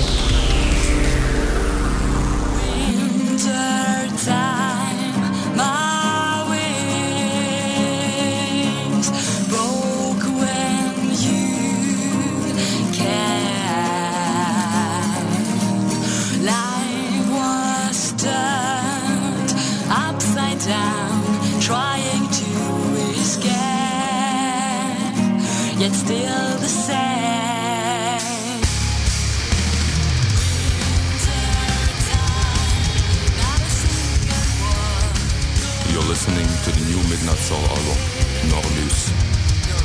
This song is called Winter Times.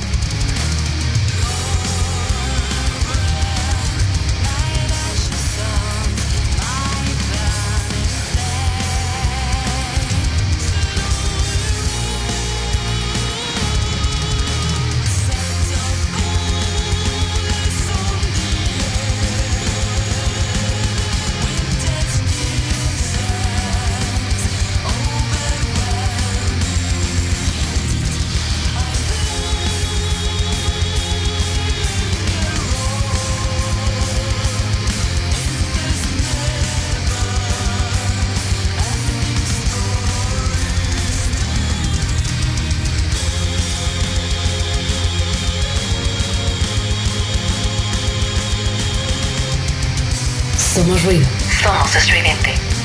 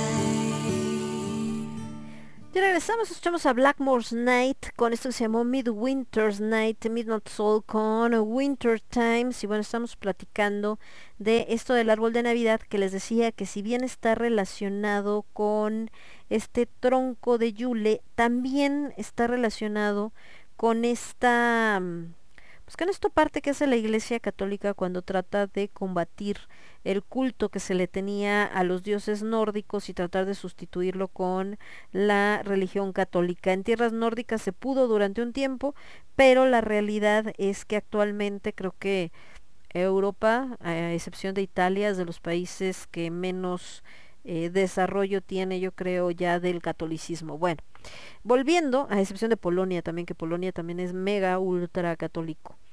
Eh, resulta ser que hubo un momento donde en el siglo VIII en Alemania, Bonifacio, un guate, un sacerdote, taló un roble que estaba dedicado a Thor en la región de Hesse y después de leer el Evangelio puso un abeto que para él representaba paz y la vida eterna y lo adornó con manzanas y velas. ¿Por qué el abeto representa la vida eterna? Porque los pinos son árboles perennes, es decir, estos árboles, eh, flore bueno, no florecen, estos árboles están vivos durante todo el año, es decir, a diferencia de otros que cuando viene el otoño y el invierno pierden las hojas, ¿no? Y parece que están secos y luego renacen en primavera.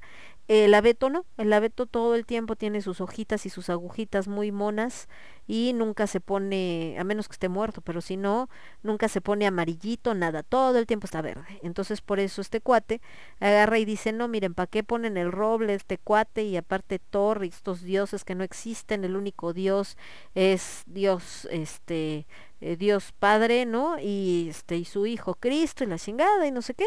Y entonces agarran y ponen este asunto donde él, eh, en este árbol que estamos hablando que representaba el Yggdrasil, a este gran fresno, pero que también era representado con el roble, pues decide talarlo. Esto, pues obviamente metafóricamente hablando, es como la religión católica triunfando sobre las religiones antiguas. Lo pone acá con las manzanas, que finalmente son un símbolo que se utiliza mucho en la cuestión católica, y también con velas, porque es hasta parte de la luz.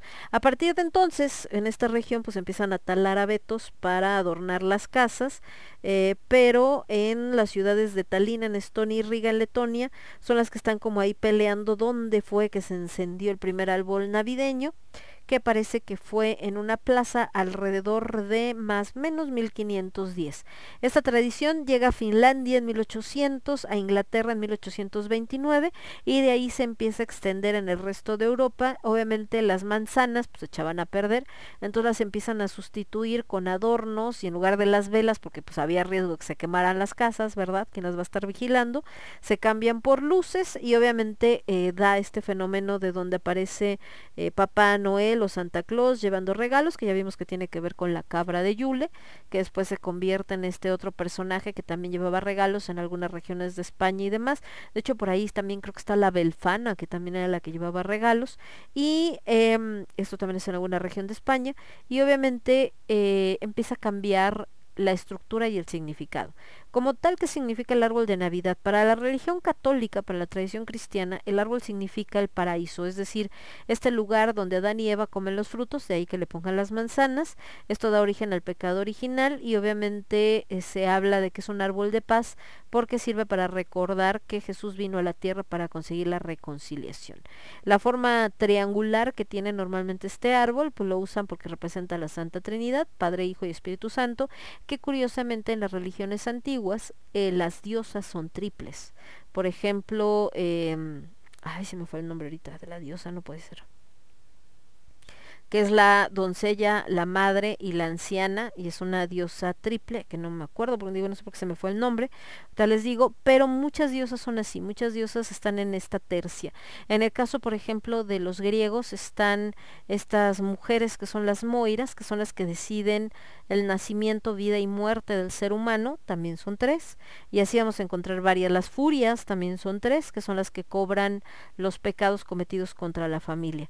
Eh, las esferas y colores, para la religión católica pues simbolizan los dones que Dios le da a los hombres. Las luces representan la luz del Cristo eh, venciendo la... Em, la oscuridad y la estrella que se pone en la punta del árbol, pues obviamente es la fe que guía la vida del cristiano.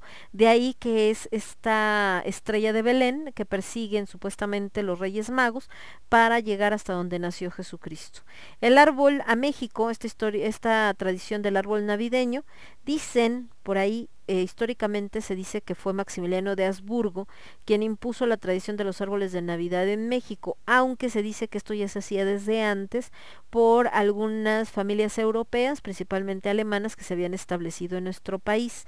Ahora, la decoración de este árbol en el castillo de Chapultepec por parte de Maximiliano, pues obviamente lo decora tan bonito, maravilloso y todo, que ya saben, el mexicano era malinchista desde hace mucho tiempo y entonces lo ven y dicen, ¡ay, qué hermoso árbol! ¿no? Toda la aristocracia mexicana y dice, lo queremos. O sea, si lo hace el emperador, güey, yo lo quiero en mi casa, güey. O sea, porque va a ser así como otro nivel. O sea, si él lo tiene, yo lo tengo. O sea, soy de la realeza y entonces ponen el árbol de Navidad en sus tierras y pues hay.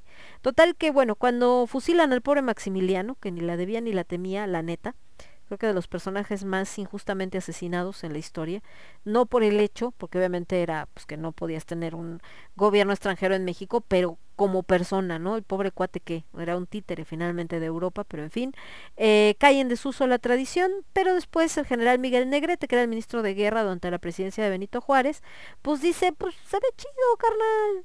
Y entonces agarra y lo pone, retoma la tradición ahí por ahí del 1878, dice, pues sí matamos al güero, pero pues se venía bonito su árbol, ¿qué tiene de malo? Se ve chido, vamos a ponerlo. Somos bien civilizados, que se vea bien acá porque finalmente cuando él tiene la oportunidad de viajar a Europa y Estados Unidos, lo ve y dice, es que se ve re chido, vamos a ponerlo en México porque somos bien avanzados como los de allá. Y entonces empiezan a poner el árbol navideño, ¿no? Entonces ahí está. En la actualidad, pues como ustedes saben, está en todos lados, puede ser artificial, puede ser natural, aunque ahorita también hay mucha controversia en ese sentido, porque dicen, es que están talando árboles.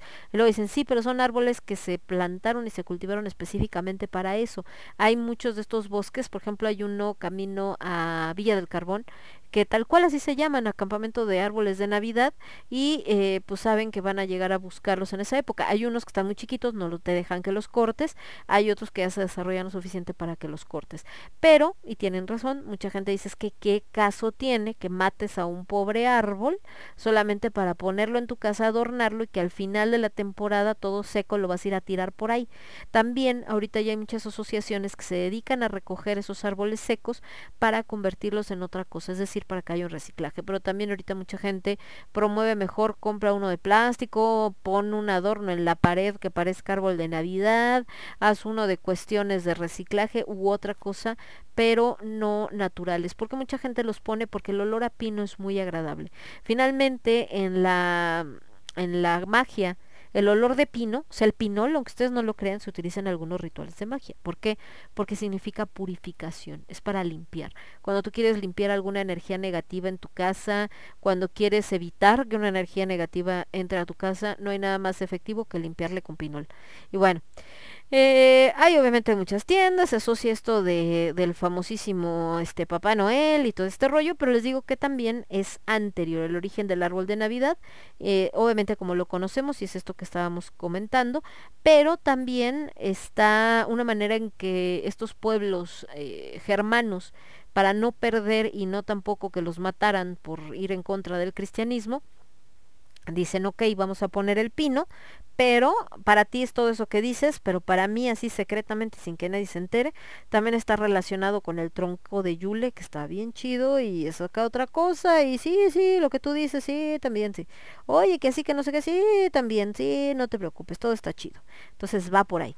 En el caso de Santa Claus o San Nicolás, pues va más o menos por lo mismo. Resulta que el buen eh, San Nicolás o Papá Noel, o viejito pascuero, etcétera, etcétera, y que se conoce en diferentes lugares y que lleva los, los regalos a los niños, decíamos que viene una por esta parte de la cabra de Yule, que era la que cargaba los regalos. Finalmente recordemos pues que se hacían ofrendas a dioses, estabas con la familia, se compartían cosas, etcétera, etcétera, y quizá pues no eran tan regalos como ahorita que están envueltitos con papel y todo ese rollo, pero sí eran intercambios. Eh, ¿De dónde viene o dónde esta figura? Bueno, para los católicos esta figura viene de un obispo cristiano de origen griego que se llamaba Nicolás de Bari, les comentaba. Él vivió en el siglo eh, IV en Anatolia, en los valles de Licia, en lo que actualmente sería Turquía. Era una persona, les digo, muy, eh, pues muy amable, muy dadivosa, una persona que tenía mucha lana, pero aún así la quería compartir. Y de hecho todavía se tienen algunas reliquias de San Nicolás de Bari en la Basílica de San Nicolás de Bari que está en Italia. ¿Qué pasa con San Nicolás? Bueno, este cuate se considera, este cuate, bien irrespetuosa yo, se considera que nació por ahí del año 280 en Mira, que era una ciudad del distrito de Licia, en lo que actualmente es Turquía.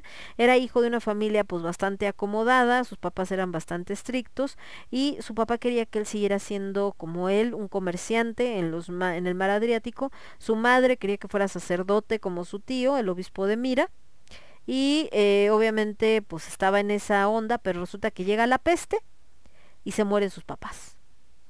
Entonces él estaba tratando de ayudar a los enfermos de su ciudad, se da cuenta, estaba muy joven, se da cuenta de toda la desgracia que le pasa a la gente, eh, cómo se van, eh, pues obviamente lo, lo que, eh, cómo los mata, ¿no? Y, y, la pobreza y todo este rollo. Y entonces se conmueve de tal manera que él empieza a repartir todos sus bienes entre los necesitados y se va hacia Mira con su tío y se ordena sacerdote. Y entonces lo logra a los 19 años. Después su tío se muere y eh, Nicolás es elegido para reemplazarlo como obispo. No era, no era como ahora que, ay, vamos a hacer una votación. No, ahí era de, ah, se murió, tú era tu tío, tú eres también sacerdote, ahora le vas tú. Eh, de Nicolás de Bari se cuentan pues muchas historias e incluso actualmente se habla hasta de que realizó eh, ciertos milagros, ¿no? Entonces eh, se dice que tenía muchas bondades con la gente pobre, que la gente lo admiraba mucho, lo convierten en santo patrón de Grecia, Turquía, Rusia y Lorena en Francia. Él eh, habla mucho de esta relación con los niños, de ahí esta parte, ¿qué pasó, Tanguito? ¿Qué, ¿Qué pasó, bebé? Tranquilo, tranquilo, es un cable, tranquilo. Ay, Tango, pues tú no te espantas. Es que Tango está acostado aquí, moví el cable y se paró así como, ¿qué, qué, qué, qué, qué, qué, qué? qué? Tranquilo, no pasa nada, bebé. Ya. Ay, joles, de veras, estos hijos. Bueno, el caso es que les decía que esta relación que tiene él con los niños, eh, hablan de que en algún momento alguien acuchilla a muchos niños, por alguna razón rara, no falta, ¿verdad?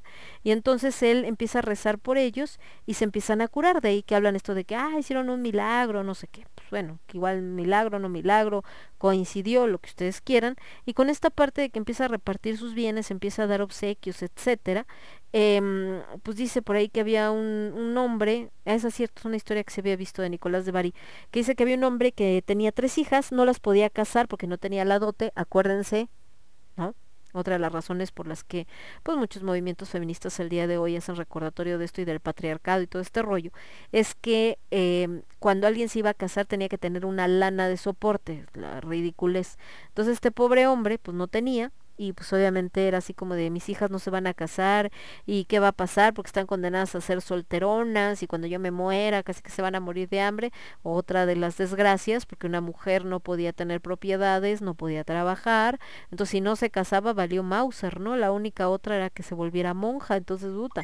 El caso es que entonces eh, se, se entera Nicolás y les entrega eh, cuando llegan a la edad de casarse, una bolsa llena de monedas de oro a cada una de ellas, pero lo hace en secreto, entraba por la ventana, ponía la bolsita de oro dentro de los calcetines de las niñas que estaban en la chimenea para secarse, y de ahí viene esta tradición en algunos lugares, porque no está tan extendida en México, de poner los calcetines colgados en la chimenea para que Santa Claus te deje regalos.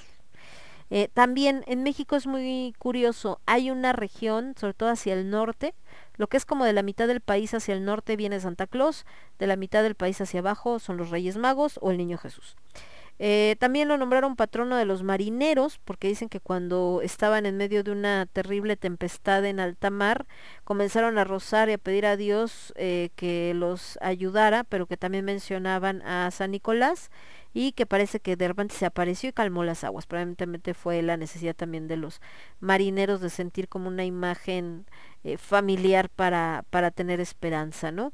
Entonces, bueno, eh, también en Oriente se le conoce como San Nicolás de Mira o de Mira con Y, pero en Occidente San Nicolás de Bari, porque cuando los musulmanes invadieron el territorio antes griego y que hoy es Turquía, los cristianos sacaron en secreto sus reliquias en el 1087 y las llevaron a la ciudad de Bari en Italia. Entonces ahí se dice que tuvo varios milagros porque le empezaron a rezar y de ahí se extendió su fama por toda Europa. Y que hay muchos templos dedicados a su figura y en el año 550 uno incluso en Roma. En otros lugares se le puso el nombre de Papá Navidad o Father Christmas Pere Noel o Babo Natale y en España y otros países como Noel, o sea, Papá Noel.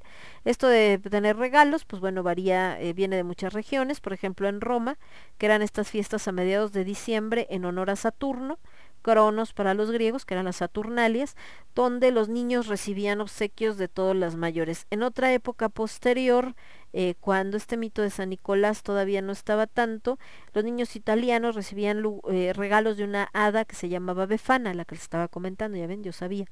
En Cataluña y algunas zonas de Aragón eh, había un tronco mágico llamado tío o tío de Nadal, o a veces cagatio, y, em, y obviamente esto hacía que les llegaran pues también regalos, ¿no? Eh, también, eh, bueno, esto había una canción ahí que hablaba de esto. El día 25 por la tarde, después de la comida de Navidad, eh, esto era del arbolito y que les traía estos regalitos, etcétera, porque al, pegarle salían dulces. En algunos pueblos, como de algunos valles vascos y navarros, los regalos los traía este personaje que ya habíamos mencionado, que era el carbonero o lancero, y en los valles de Vizcaya y alrededor de Iratuxac también dejaba castañas a los más delgados para que engordaran, carbón a los mejor alimentados para que calentaran la casa y con el tiempo, bueno, se San Nicolás empieza a dejar regalos y toda esta parte.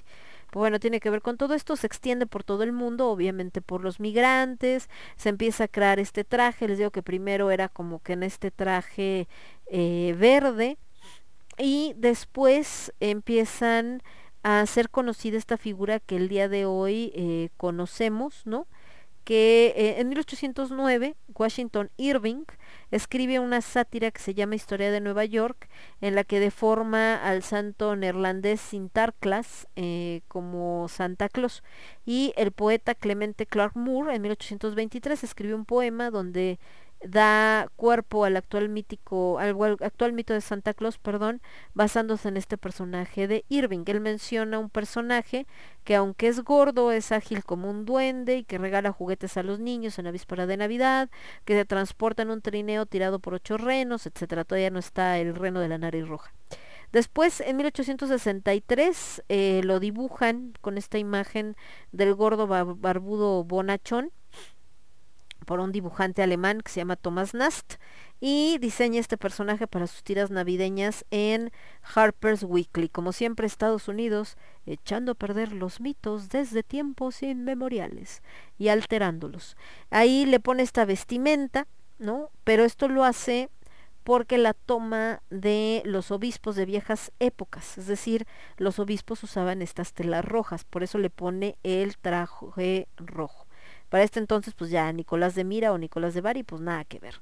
Después, este Santa Claus gringo, pues pasa a Inglaterra, de ella a Francia, y se empieza a hacer todo este rollo. Ponen lo de los renos, después salió en el siglo XX, en 1902, un libro infantil que se llama La vida y aventuras de Santa Claus, de Frank Baum. Ahí sale la historia de cómo gana la inmortalidad, la parte de que es santo. Ahora, ya en el siglo XX, Coca-Cola le encarga al pintor eh, Haddon Sudblom que remodele la figura de Papá Noel para hacerlo más humano, más creíble y entonces em, para que la gente lo conozca. De ahí viene esta leyenda urbana que dice que Santa Claus se conoce con este traje rojo y blanco por Coca-Cola, porque Coca-Cola tiene esos colores. Pero la realidad es que ya había antes este adorno, por lo que decíamos del traje de los eh, obispos, pero lo que sí es verdad es que Coca-Cola es quien lo populariza porque imagínense, empiezas a aparecer en todos los comerciales de esta marca que además se veía en todo el mundo, pues obviamente la gente dice, ah, pues sí, ese es Santa Claus, ¿no? Pero bueno, finalmente les digo es por esto, porque es el que lo, digamos que lo hizo global. En ese entonces no existía este Instagram, ni YouTube, ni este, ¿cómo se llama el otro? Ay, se me fue el nombre, TikTok, etcétera, pero Coca-Cola pues tenía uno de los equipos de comercialización más grandes.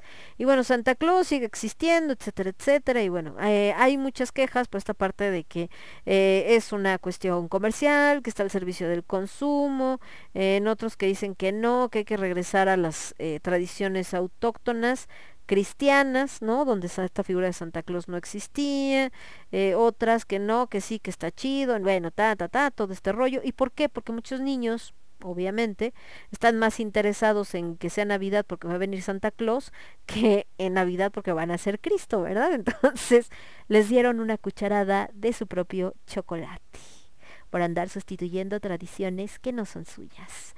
Entonces, así está el asunto. Por ahí en Austria, por ejemplo, hubo un movimiento, una campaña para salvar al niño Cristo de Santa Claus. Dice, no serás, no se, no, no es contra Santa, dice es bueno para los británicos y los estadounidenses, pero no para nosotros. Y bueno, ahí está el asunto. Pero Virgo viene de eso.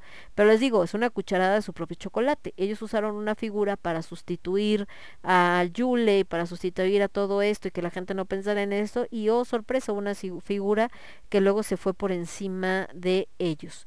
Eh, hay nombres que les dan en otros países, por ejemplo, eh, les decía que en algunos lugares es el niño Jesús, en otros son los Reyes Magos, eh, les dicen Papá Noel, Santa Claus, en otros Viejo Pascuero, en otras partes les dices también Santicló o Santa Claus, Santa, para, Pare Noel, Pai Nadal, este, híjole, ¿qué más? Baba, ay Dios, en Albania, Babagishi Bit, ándale pues, Terry, y así, varios nombres raros y todo este rollo, pero pues sí está regado pues por todo el mundo, por supuesto. ¿Qué otras figuras están relacionadas con esta como la de Santa Claus? Anjana, Apalpador, Befana, la basílica obviamente de San Nicolás de Bari, el conejo de Pascua, que sería un referente, aunque él es de otras épocas, ¿no? Los duendes navideños, el Krampus, y ahorita vamos a platicar también del Krampus, porque esa es otra historia. Esto ya habíamos mencionado del Onlencero, obviamente los renos navideños, y por ahí en algún momento aparece la figura de la señora Claus como que alguien dijo, ay, es que como nada más va a ser Santa Claus y está solito, ¿no? ¿A poco no tiene esposa? ¿Por qué no tenía, mm, este, eh, por qué no tenía esposa? Pues porque era un obispo, los obispos no se pueden casar. Por eso, pensando en la figura original de San Nicolás de Bari, pues obviamente no iba a tener esposa. Pero ya después empieza a aparecer esta eh, nueva figura, la señora Claus o mamá Claus, pero solamente en las versiones modernas de la historia o la leyenda de Santa Claus. La señora Claus como tal se menciona por primera vez en 1849 en el cuento Una leyenda de Navidad de un predicador de Filadelfia llamado James Reed. Después, en 1889, la populariza el poema Goody Santa Claus in the Slate Ride de la poetisa Catherine Lee Bates y en el cual ella describe a la esposa de Santa Claus. Después, en 1956, la canción popular Señora Santa Claus de Georgie Mellor Trino la ayuda a estandarizar, establecer este carácter y papel de la señora Claus en la imaginación popular. Normalmente la ponen pues como una mujer anciana, rellenita, con el pelo blanco, que trae así como un vestido rojo, blanco, delantal, algunos lentes. En otros, pues le ponen una eh, apariencia mucho más atractiva, más joven, delgada, con un traje más sexy, pero esto ya son las modificaciones que les hacen, como para que cuando van los niños a tomarse la foto, los niños estén felices viendo a Santa Claus y los papás están felices viendo a la señora Claus, ¿verdad?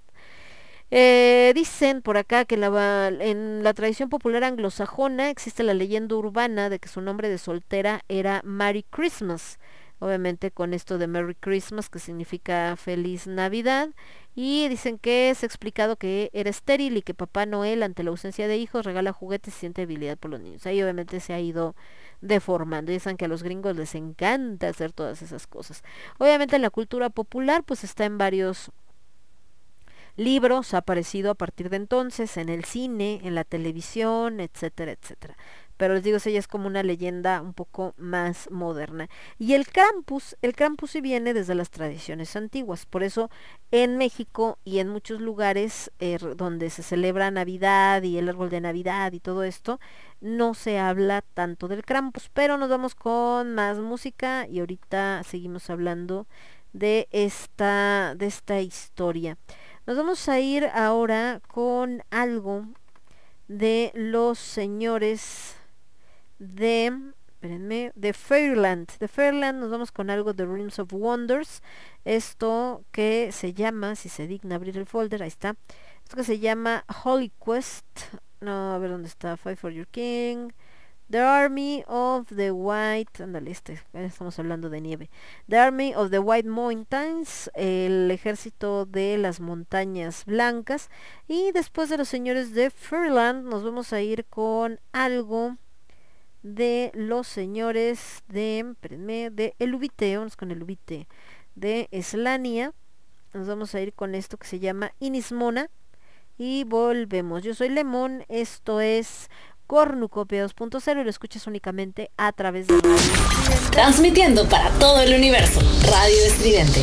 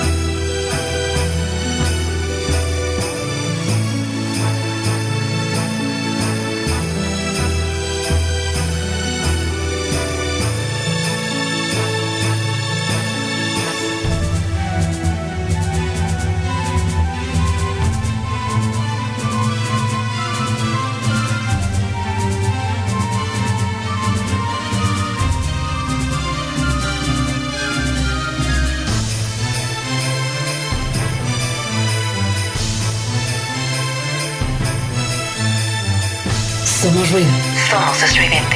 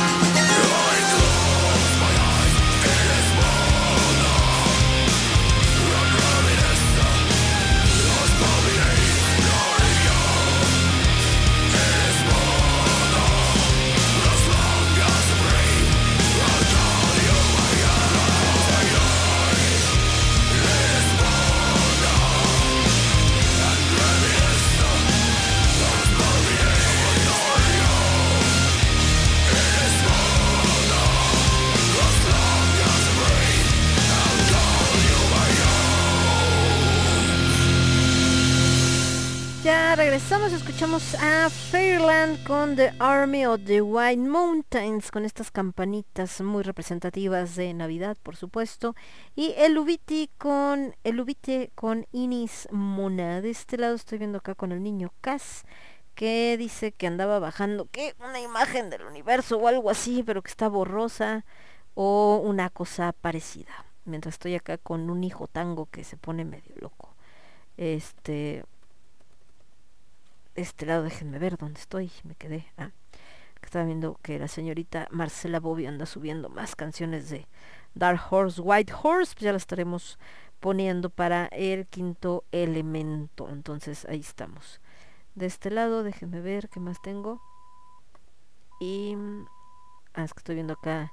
Para la nueva sección de la Guru Barbie necesito este el, el pitidito este que ponen de censura, ya saben, si cuando dices una grosería. Así como de pip, ay, perdón. Esto estaba checando. Y antes por acá dice Casa, nos está mandando la foto. Les decía que otra figura o otro personaje que sale en el folclore y más relacionado con estas épocas es el Krampus. El Krampus físicamente se representa como una criatura que tiene orejas de elfo, unos grandes cuernos y está presente en el folclore de los países alpinos. Tiene una apariencia demoníaca, pero si ustedes se fijan, pues está muy relacionado con estos dioses antiguos, como Cernunos, que finalmente era un, un bueno, un dios que tenía eh, patas de cabra, ¿no? Como un fauno, patas de cabra, tenía cuernos, etcétera. Entonces, esto es porque obviamente la religión católica toma estos dioses antiguos y los pone como demonios para alejar a la gente de sus creencias. Cuando se junta con esta eh, con esta tradición de San Nicolás, el Krampus se convierte en el que castigaba a los niños traviesos, a los niños que se portaban mal y mientras a los niños buenos Santa Claus les traía regalos, a los niños malos Campus, eh, Krampus, perdón, los capturaba y se los llevaba en su saco a las profundidades del infierno, donde los iba a devorar completamente. Esto obviamente surge porque era una manera en la que eh, pues se buscaba contarle esta historia a los niños para que se portaran bien, espantándolos, ¿no? Si no te portas bien, en Navidad va a venir el Krampus y te va a llevar al infierno y te va a comer, ¿no? Entonces, ¡ay! los niños así, no, me porto bien, me porto bien, ¿no? Eh, según esta leyenda, bueno, este demonio se aparece en la noche del 5 al 6 de diciembre durante las calles, que se conoce como Krampusnacht, la noche del Krampus, y eh, aparece solo o junto con San Nicolás, suena cencerros y cadenas oxidadas como para avisarle a los niños de aquí ando. Obviamente se relaciona con figuras como los incubos, tiene este rostro diabólico con cuernos, una lengua roja, la cabellera negra. De hecho ha aparecido en dibujos populares, me acuerdo que alguna vez salió en esta serie animada de los cazafantasmas, que era un personaje bastante aterrador. También ha salido en Phineas y Ferb, porque finalmente el doctor Doofenshmirtz es como de estas zonas allá entre escandinavas, nórdicas, alemanas. También ahí sale el Krampus. Eh, tiene un cuerpo cubierto por pelaje oscuro, sus patas son de cabra, o sea, similares a las de un fauno, y trae una canasta en la espalda, que es donde va poniendo a los niños malos y se los lleva, ¿no? Entonces, eh, obviamente conforme va pasando el tiempo y sobre todo cuando llega este rollo de la de lo que es la época victoriana, donde es así de, ay, pobres niños, no, no los espantes, no les digas que la mamá abandonó a los niños en el bosque en los cuentos, ponle que fue la madrastra, no, no digas que la mató, dile que la desapareció.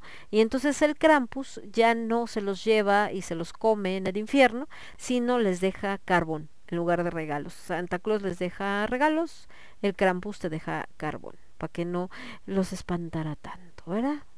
Eh, después de la guerra civil austríaca, la tradición del Krampus eh, se convierte como en esta persecución, así como acá cuando queman los diablitos, ya ven que hay una celebración así, bueno, allá igual. En Austria los hombres jóvenes se visten como Krampus en esta, no- en esta Krampusnacht, la noche del 5 de diciembre, deambulan por las calles eh, asustando a los niños con cadenas oxidadas y cencerros y bueno, los empiezan a perseguir. Les decía que en televisión pues salen en un montón de historias y demás, por ejemplo salen Scooby-Doo, también en Grimm, por supuesto. Eh, después aparece también en Supernatural, en American Dad, en Regular Show, etcétera. En el cine, por supuesto, también vemos eh, la figura en diferentes cosas, en videojuegos, en internet, etcétera, etcétera. Y obviamente vamos viendo las fotos que tienen otra este, figura y todo este rollo, pero les digo, sobre todo, pues está muy relacionado con esta situación. Si te portas bien, te va a traer Santa Claus regalos, si te portas mal, te va a llevar el Krampus. En México era el famoso el señor del costal. No sé si usted, mi abuela sí decía esas cosas, que en paz descanse, de esto de, es que si te portas mal va a venir el señor del costal y te va a llevar. Que en Curiosamente, el señor del costal está más relacionado con esta figura de Sandman, el hombre de arena, así como esta canción de Enter Sandman de Metallica, bueno, tiene mucho que ver. Eh, es esta figura de un personaje que igual cuando los niños dormían, llegaba con su saco y te llevaba, que es una derivación de eh, pues Morfeo finalmente, que te ponía una arenita para que te durmieras, ¿no? Entonces se van deformando todos los mitos. La befana, que les comentaba que también es una figura típica del folclore italiano, eh, y cuya, cuyo nombre deriva de la palabra epifanía, es eh, una festiva- festividad religiosa que se une a su figura, pero realmente es como un tipo de bruja, la, la befana. En, de acuerdo a las leyendas populares, se dice que los reyes magos, cuando iban camino a Belén para llevar estos presentes al niño Jesús, al no encontrar el camino correcto, le pidieron ayuda a una anciana que los atendió y les regaló dulces. Entonces ellos le piden que los acompañe en la búsqueda del niño Jesús, pero ella dice que, que no, gracias, ¿no? Después se arrepiente de no haber ido con ellos, prepara un cesto con dulces, sale de la casa, se puso a buscarlos, pero no los encuentra, pero mientras va en el camino, pues se para en cada casa, da dulces eh, a cada uno de, las, de los niños que encuentra, de, este, pues con esperanza de buscar al pequeño Jesús, y se dice que va vagando por todo el mundo dando regalos para hacerse perdonar. Em, la befana visita normalmente a los niños antes del 6 de enero, rellena los calcetines, etcétera, y les deja los que son caramelos y chocolates y si se portan mal les deja carbón. Si se fijan, pues finalmente esto eh, está relacionado precisamente con esta figura del Krampus, con esta figura de Santa Claus, simplemente que se adapta finalmente de otro folclore. Eh, la representan como una anciana que vuela sobre una escoba o como una bruja clásica, trae su gorro cónico, su escoba, verrugas en la nariz, etcétera, etcétera, pero es una bruja que siempre está sonriente, que trae un saco lleno de dulces, pero también trae su saquito con carbón para los niños malos. En el caso de su origen, pues obviamente es precristiano, no tiene que ver con la religión cristiana, lo adaptaron y se vincula con tradiciones agrarias paganas que estaban relacionadas con el comienzo del año, es decir, con este cambio. Y obviamente hablando de este año viejo, ¿no? Por eso representado con una anciana, el año que termina, que está preparado para ser quemado y renacer como año nuevo. De hecho, en muchos países europeos estaba esta tradición de quemar muñecos vestidos con ropas eh, ya todas roídas, o sea, ya todas mal, para que entonces era como quemar lo antiguo y que renaciera lo nuevo. De hecho, en muchos rituales wiccas o relacionados con la magia, también se hace eso. En el caldero quemas un papelito donde anotaste todas estas cosas que quieres dejar atrás, tanto situaciones, personas, costumbres, etcétera, para poder generar algo nuevo.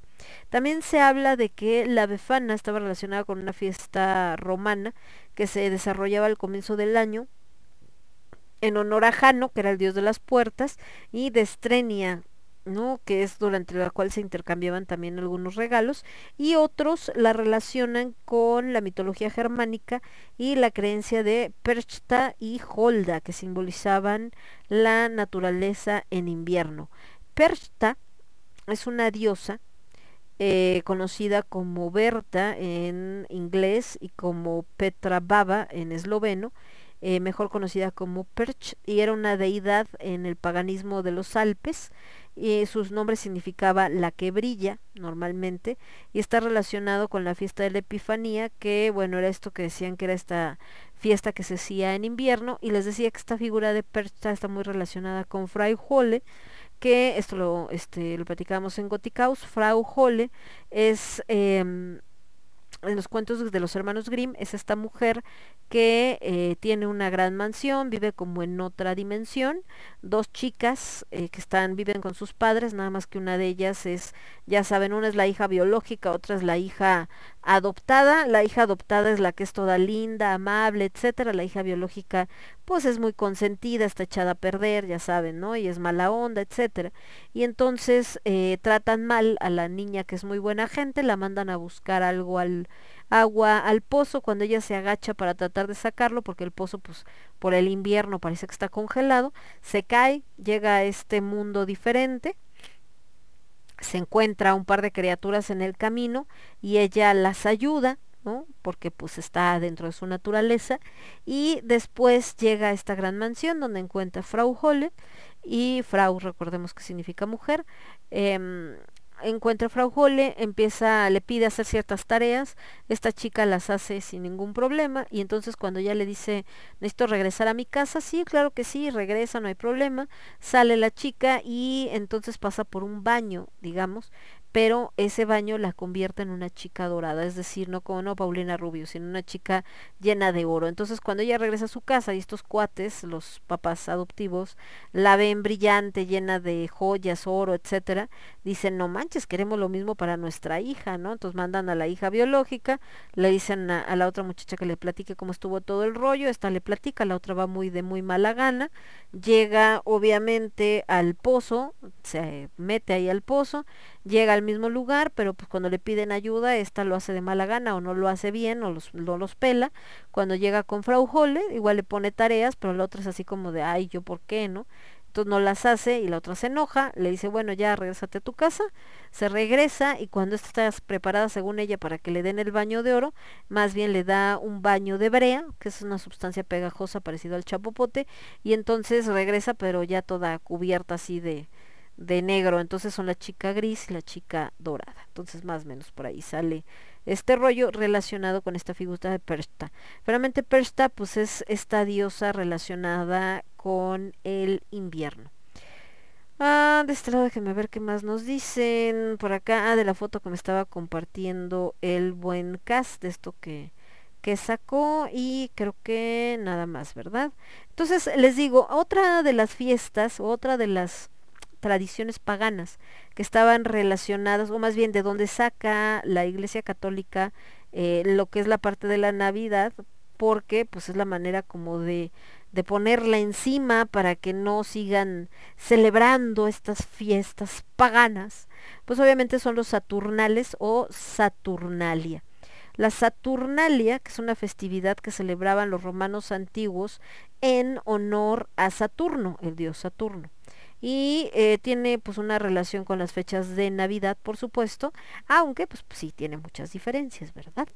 La fiesta se hacía normalmente en el templo de Saturno y en el foro romano, donde los asistentes pues participaban en estos grandes banquetes, había festejos, había intercambios de regalos y todo mucho muy maravilloso y así como, ay, qué bonito, ¿no?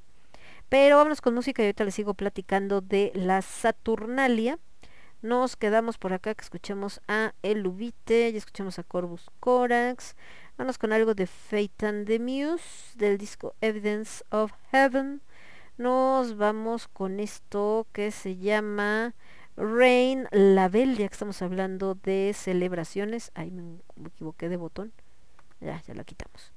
Eh, ay, ahorita que estoy escuchando, luego les cuento las chocoaventuras, pero voy a tener que poner en este las crónicas de Lemon Max porque no hombre si yo les contara lo que pasó. Después nos vamos a ir con algo de mm, mm, Kunder vamos con Kunder de Fairy Cave vamos con esto que se llama I Miss You Shadow of Mine según yo Sí. Ah, mira, sí me acuerdo bien del nombre.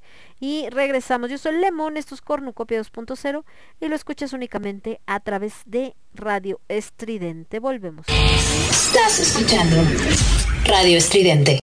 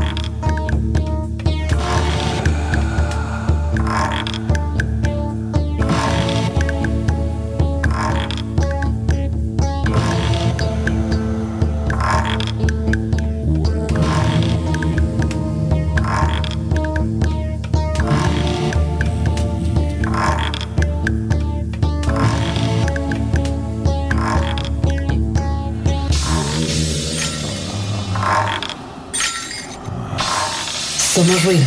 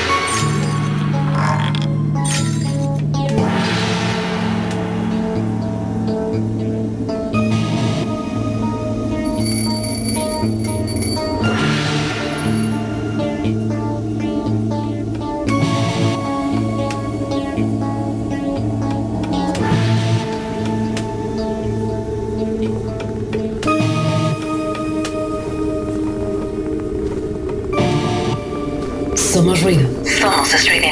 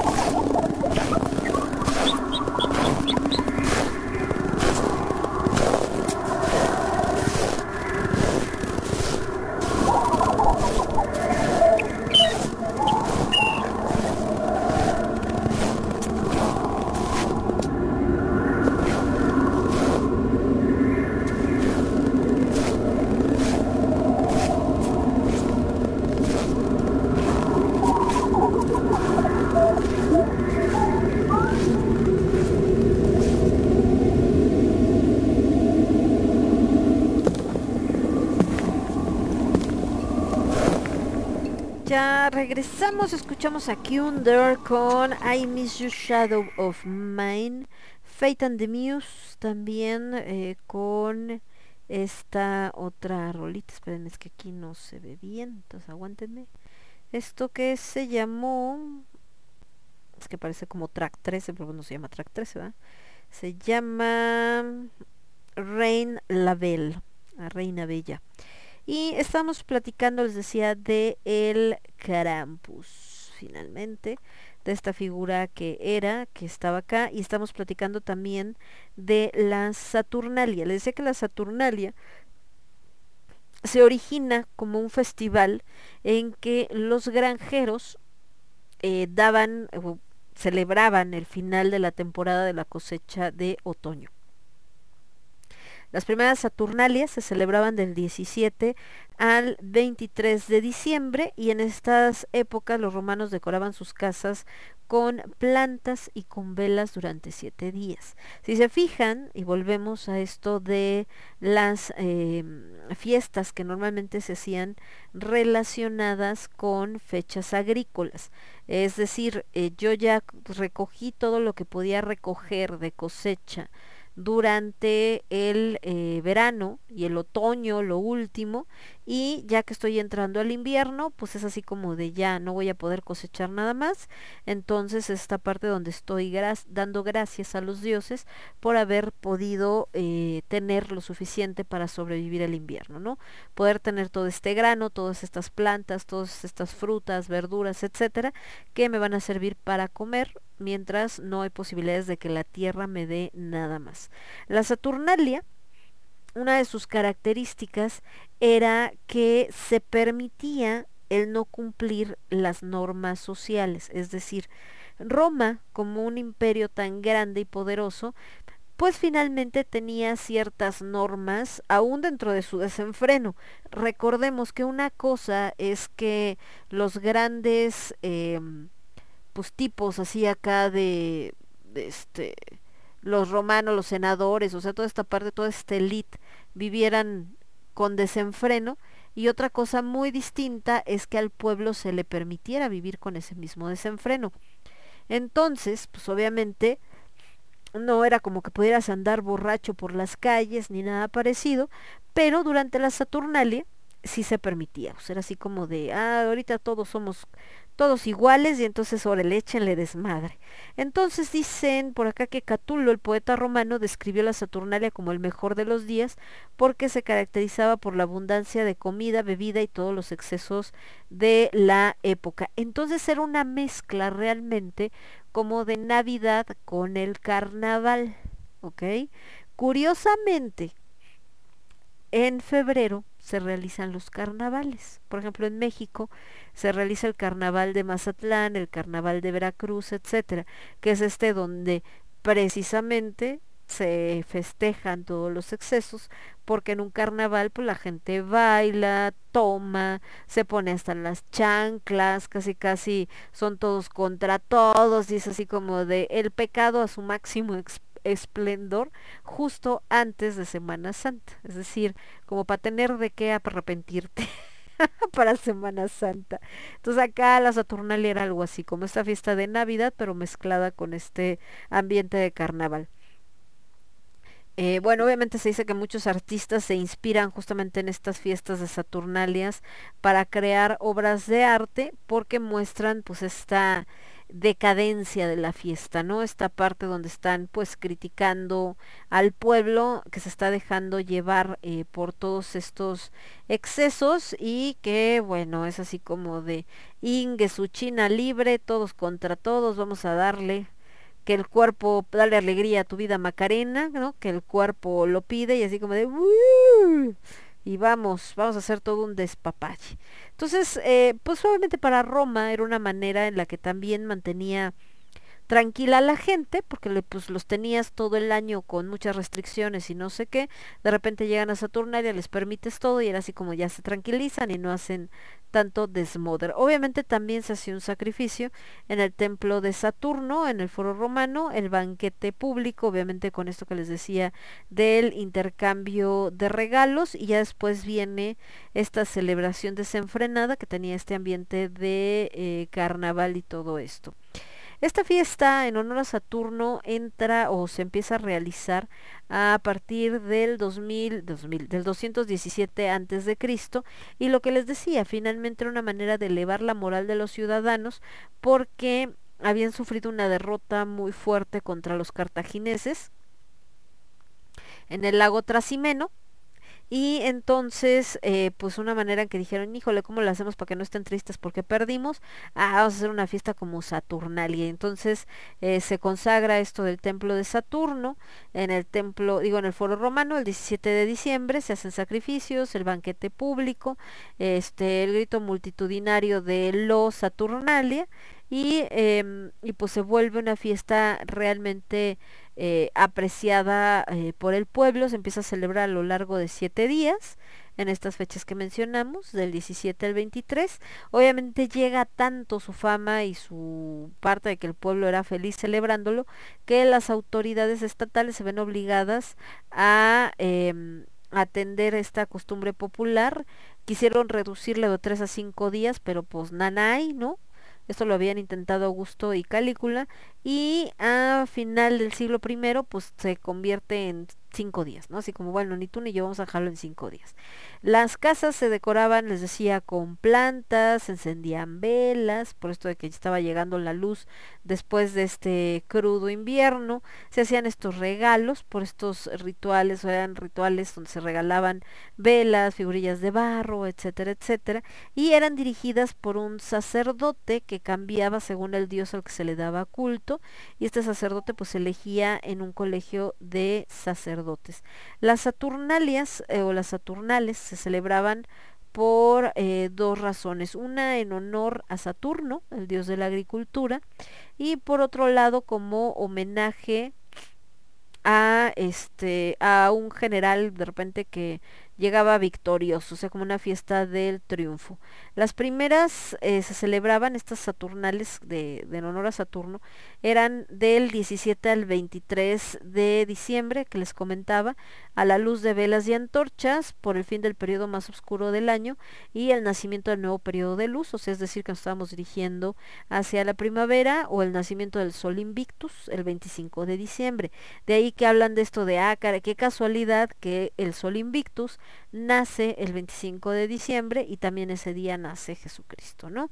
Eh, esto coincidía con la entrada del sol en el signo de Capricornio, lo que es el solsticio de invierno, y eran estas fiestas de finalización de los trabajos en el campo, se concluía completamente la siembra de invierno, todo bajaba, la familia campesina, pues y los esclavos tenían que tomar este tiempo para descansar sí o sí del esfuerzo cotidiano. Y no era porque querías ni porque tenías un dueño muy amable y muy buena onda que te dejaba descansar, era porque no había de otra.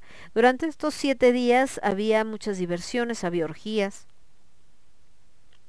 casi no les gustaban a los romanos este rollo de las orgías, lo que decíamos de los banquetes, esto que empezaba, eh, les comentaba con el sacrificio en el templo de Saturno, que para los romanos eh, era Júpiter, y luego, este, perdón, en este dios más importante para los romanos hasta Júpiter, y al pie de la colina del Capitolio, la zona más sagrada de Roma, era donde se hacía este banquete público, donde se invitaba a todo mundo, porque había banquetes donde solamente iba la élite, ¿no? Por supuesto, y decíamos que con Saturno porque eh, era el protector de los sembrados, y eh, también con el dios prehelénico Cronos, que estuvo activo en la edad de oro de la Tierra cuando los hombres vivían felices sin separaciones sociales.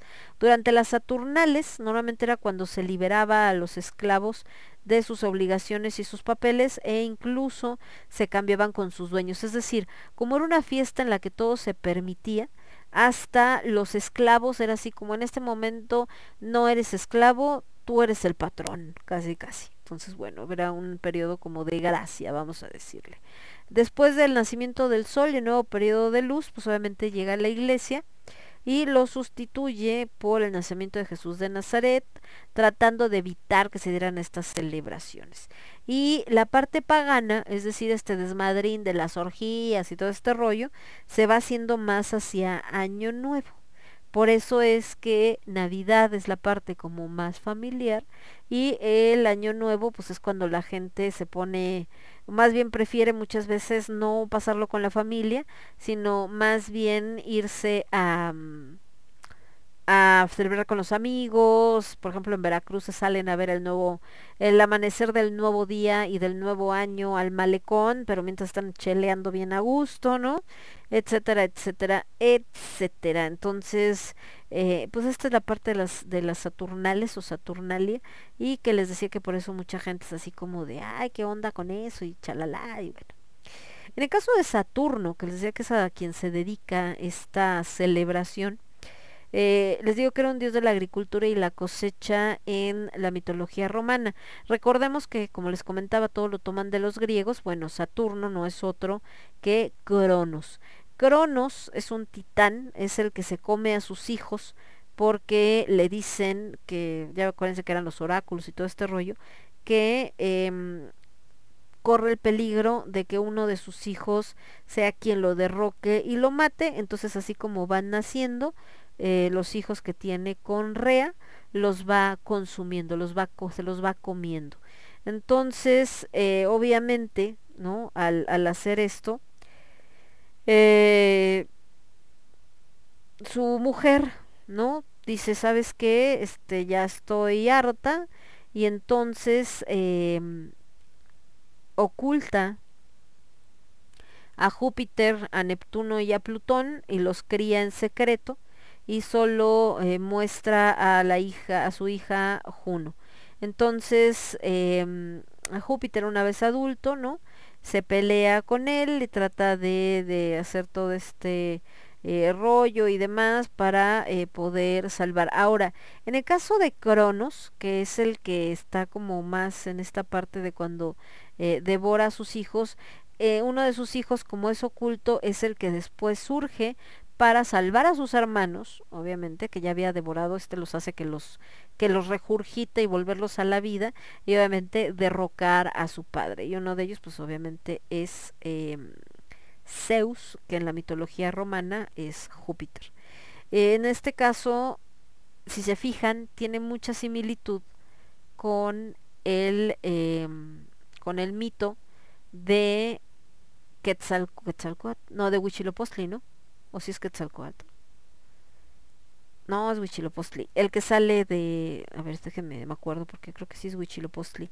Este que la madre se pone el ovillo de lana en el regazo, bueno, lo guarda en su falsa, su falda, perdón, cuando lo busca ya no está y después se da cuenta que está embarazada y nace, y bueno, sus hermanos, los hermanos, los otros hijos que había tenido, lo la quieren matar porque así como de cómo no tienes hijos y no sé qué y de dónde por qué y entonces eh, sale el hijo del vientre a defenderla pero no me acuerdo si fue Huitzilopochtli o era Quetzalcoatl.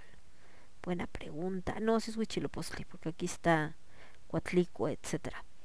Entonces acá está Huitzilopochtli ay que es asociado con el sol. Estamos hablando de las deidades solares y sí, nació de Coatlicue, la madre tierra, quien queda embarazada por medio de una bola de plumas que cae del cielo mientras barría, los 400 hermanos, a anotar embarazo y a instancias de su hermana Coyoshautli, quieren ejecutar al hijo al nacer para ocultar la deshonra por ser un hijo no natural de su padre Miscoatl. Y Huichilopochtli nace, toma el arma Xihuicoatl, serpiente de fuego, y vence y mata a Coyoshautli y a los hermanos. Ella queda desmembrada al caer por las laderas de la montaña de Coatepec. Toma la cabeza de su hermana, la arroja al cielo, se convierte en la regidora de la luna y sus hermanos se convierten en las 400 estrellas. Ok, entonces volviendo a Saturno, pues está muy relacionado con esta parte, porque también este hijo no nacido, en este caso que es Júpiter, es el que de repente su madre salva una vez nacido para que venza a su padre. Como tal, eh, esta relación también de Saturno lo, eh, lo relacionan con un dios etrusco que aparece nombrado en el hígado de Piacenza como Satre, y donde una figura de bronce que era utilizada por los auríspices, que contiene unos 40 nombres de divinidades en etrusco, eh, hacen la definición, por ahí cambia latín. Saturno es representado como este anciano, con larga y espesa barba blanca, con una hoz en la mano, por lo pues, el emblema está de la, de la agricultura. Ahora, Saturno relacionado con Cronos, Cronos era el padre del tiempo, es el padre tiempo, ¿no? Eh, lo consideran como el más antiguo de los titanes, por ejemplo, aparece primero el cielo y el más antiguo de los titanes que es Urano. Urano, en el caso de los romanos, sería Caelo o el cielo del firmamento y de la diosa romana Telus o Cibeles o la tierra. De ahí nacen dos hijos que son Titán y Saturno. Saturno es el menor. Saturno eh, obtiene de su hermano mayor el favor de reinar en su lugar, pero con una condición, y es que Saturno no debía criar hijos. Se casa con Ops o Rea, que es la diosa de la tierra, tiene varios hijos, pero por el pacto que había hecho con su hermano para no perder el cielo, ¿no? Por eso les digo que finalmente son estos tratos y demás, los empieza a devorar. Obviamente les decía que Ops eh, guarda a, a, estos hijos, ¿no? A Júpiter, Neptuno y Plutón, eh, para que no haya problema. Eh, Titán, el tío, descubre el engaño, pone en una cárcel a, a esta a Gea, este, y una vez adulto, Júpiter le hace la guerra a Titán, lo derrota, le devuelve el imperio a Saturno. Saturno trata de matarlo, lo vence, se apodera del imperio del cielo. Pero bueno, esta es como una parte de la leyenda. La otra es esta que les cuento y más con respecto a Cronos. Cronos empieza a devorar a sus hijos, nace Zeus, y Zeus lo defiende. Cambia ahí un poco la leyenda. Recuerden que de Roma, más bien de Grecia a Roma, cambia un poco. El mito romano eh, termina con que Saturno es reducido a una condición de mortal, se refugia en Lacio, donde pone orden entre hombres y les da leyes. Ahorita les digo por qué es tan importante esa parte. Eh, junto con Rea o Ops es padre de Juno, Júpiter, Juno es Hera, Juno, Júpiter, Neptuno, Plutón, Ceres, o sea, Demeter, y Vesta. También fue padre de Veritas y Pico, aunque no saben quién fue la madre.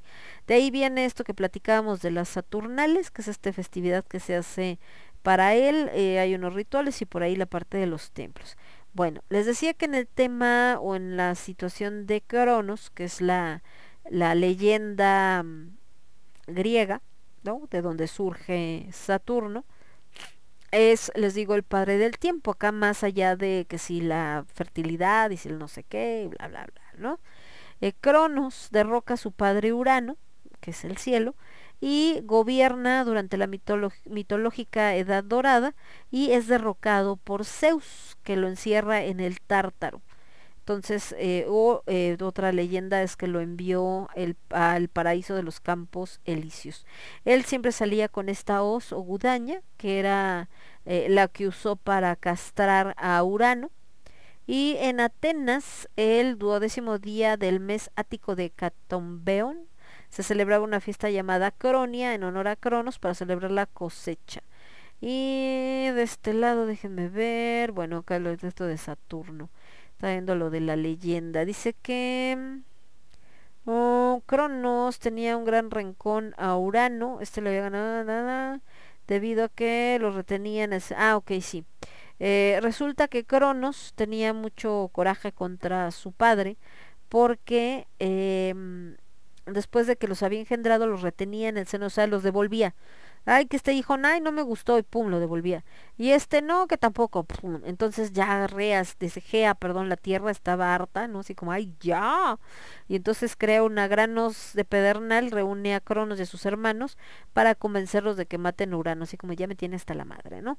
Y entonces Cronos dice, órale, va, yo sí me la rifo, eh, le da, eh, Gea le da la hoz, le hace un, le tiene una emboscada a Urano, cuando Urano se encuentra con Gea, lo ataca con la hoz y lo castra. De la sangre que salpica la tierra surgen los gigantes, las erinias y las melias. Las erinias son las furias y las melias, según yo, deben de ser las, este, ah, las ninfas de los fresnos. Ah, ok. Luego Cronos arroja al mar la hoz con la que había castrado a su padre y los genitales amputados de Urano. De estos genitales amputados de Urano nace Afrodita. ¿ok? Urano, pues obviamente jura venganza, le pone a sus hijos eh, titanes, que son los que abusan, de ahí viene el nombre de titán, porque pues están como excediendo estos eh, límites. Eh, después se habla que después de que derrota a Urano, Cronos se encierra en el tártaro, encierra en el tártaro, perdón, a los hecatónquiros y a los cíclopes que les temía, los deja bajo la custodia de, de Campe y sube al trono junto con su hermana Rea, como reyes de los dioses.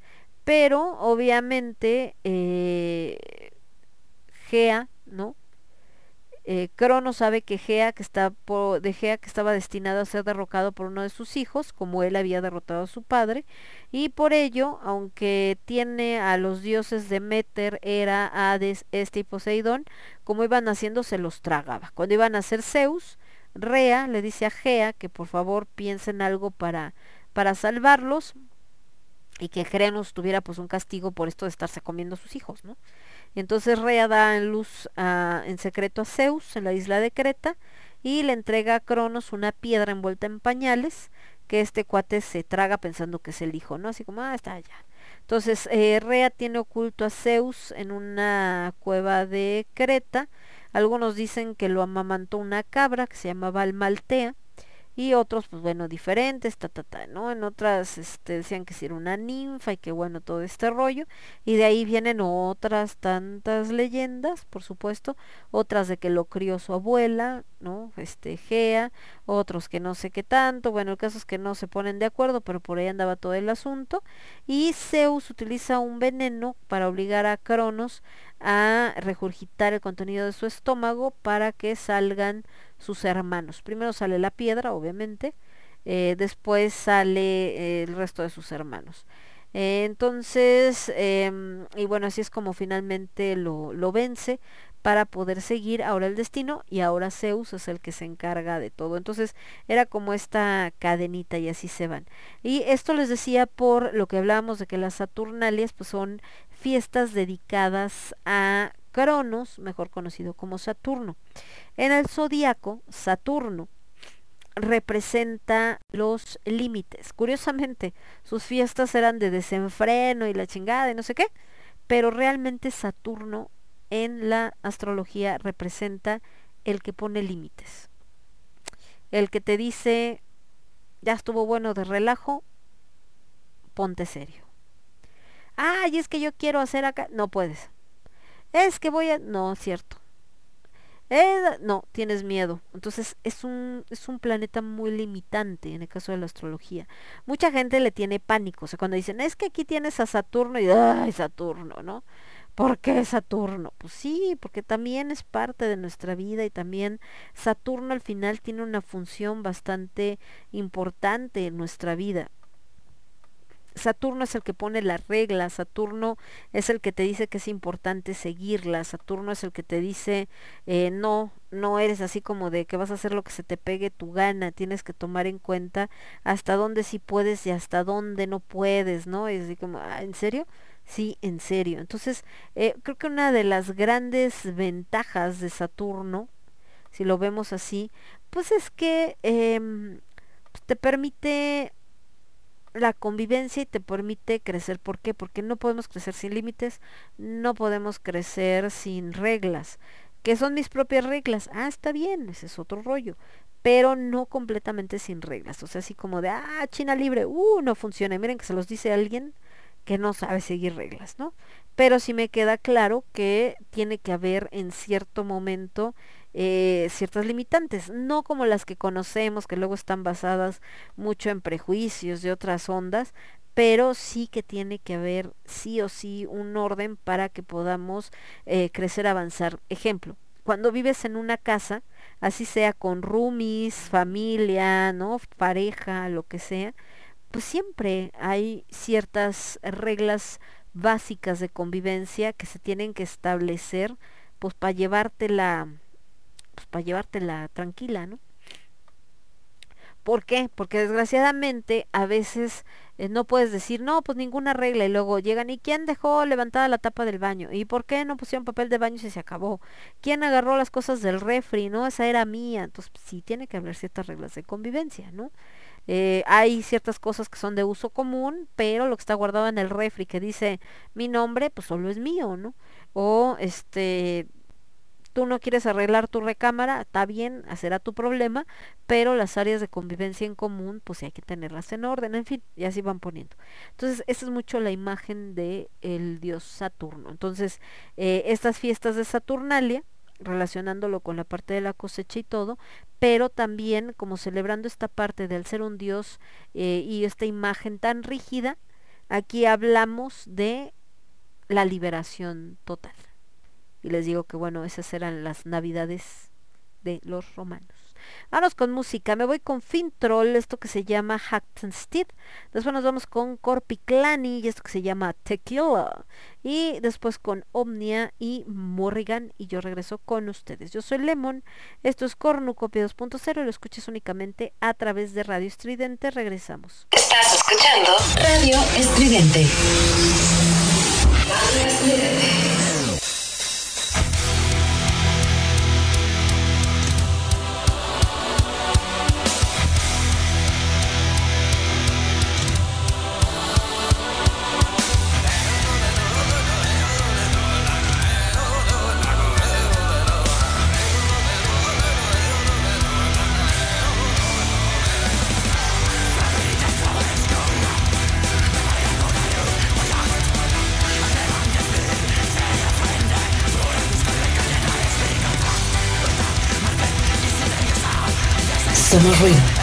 2020.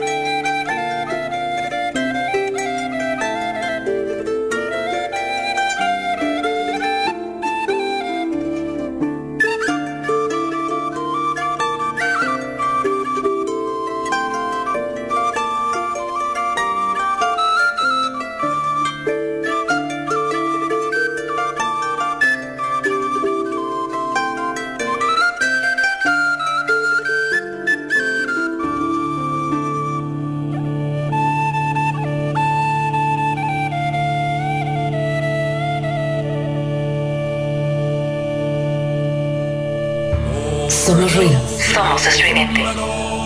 The crow fly, feed her shadow. Over woods and over mountains, searching for a war. Her wings embrace each strife and battle, where swords they clash and chariots rattle.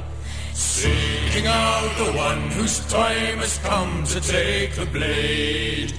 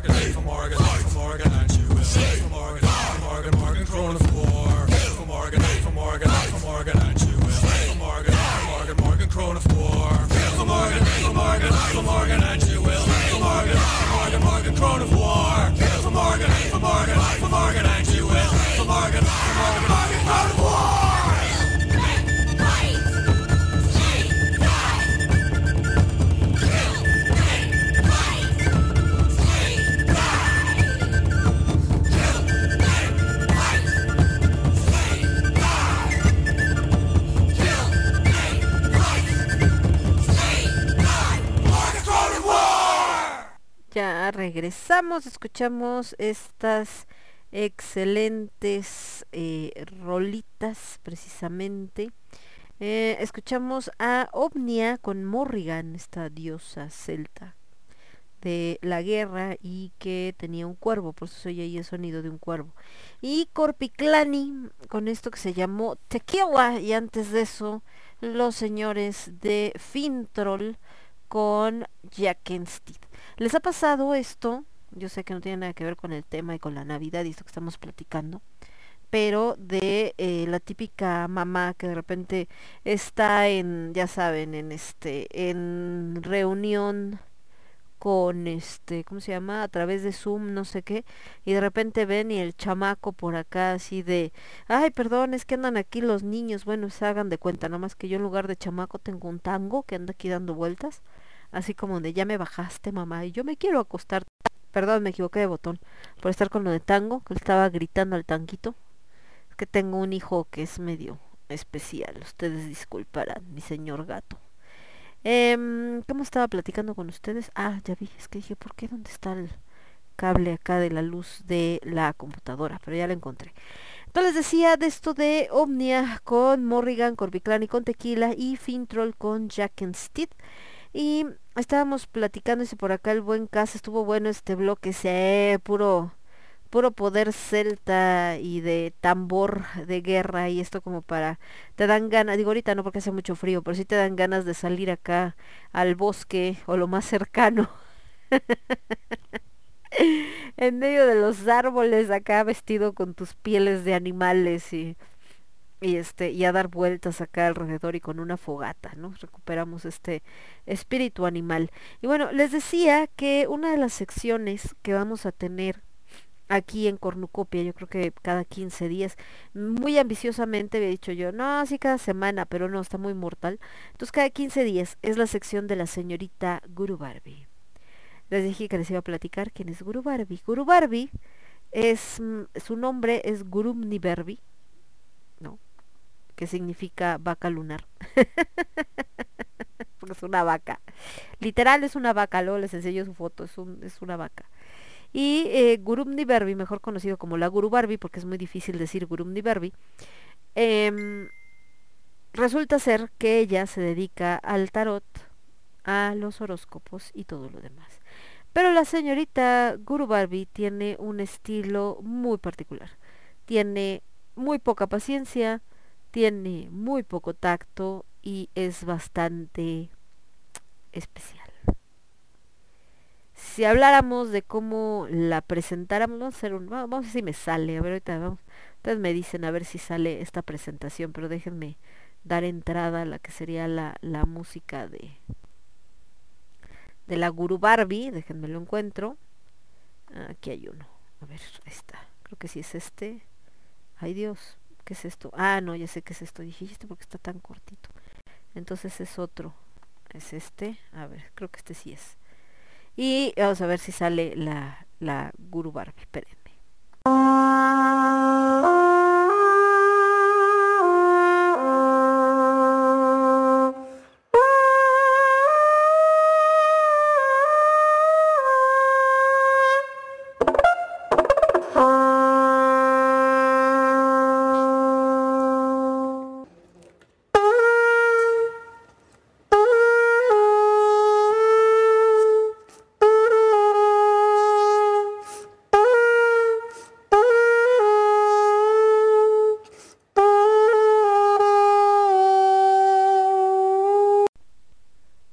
Simples mortales.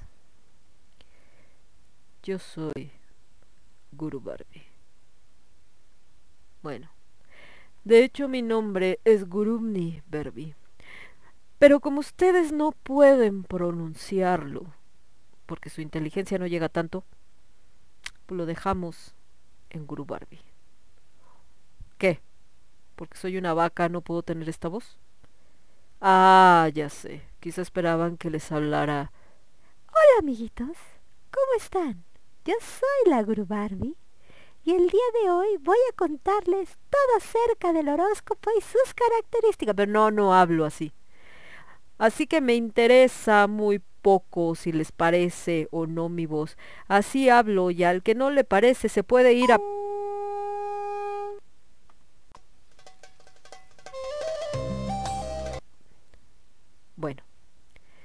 regresando después de este es abrupto. en esta sección dedicada donde voy a estarles dando todas estas características, me tomaré la molestia y mi tiempo para explicarles todas las características de los signos del zodiaco, los planetas y sobre todo darles los consejos que les dan los astros y las cartas. Aunque no sé para qué, porque luego piden consejos y de todas maneras no les hacen caso por más que uno les diga por ahí no, porque vas a... Ahí van. Y luego, ¿me vuelves a leer las cartas? ¿Para qué? Pero bueno, la lucha se le hace. Esperemos que de alguna manera tengan alguien, alguno, quizá uno de mil, no sé, alguien tendrá que valer la pena. Así que los esperamos en esta sección cada 15 días porque además que no me pagan, pues no lo voy a hacer gratis cada semana, ¿verdad? Esta sección llamada Madame para usted. Hay así como apenas dijeron, a mí no me digan mis, señorita vaca. Para ustedes soy la maestra, la gurú o ya de menos, Madame Guru Barbie. ¿Estamos?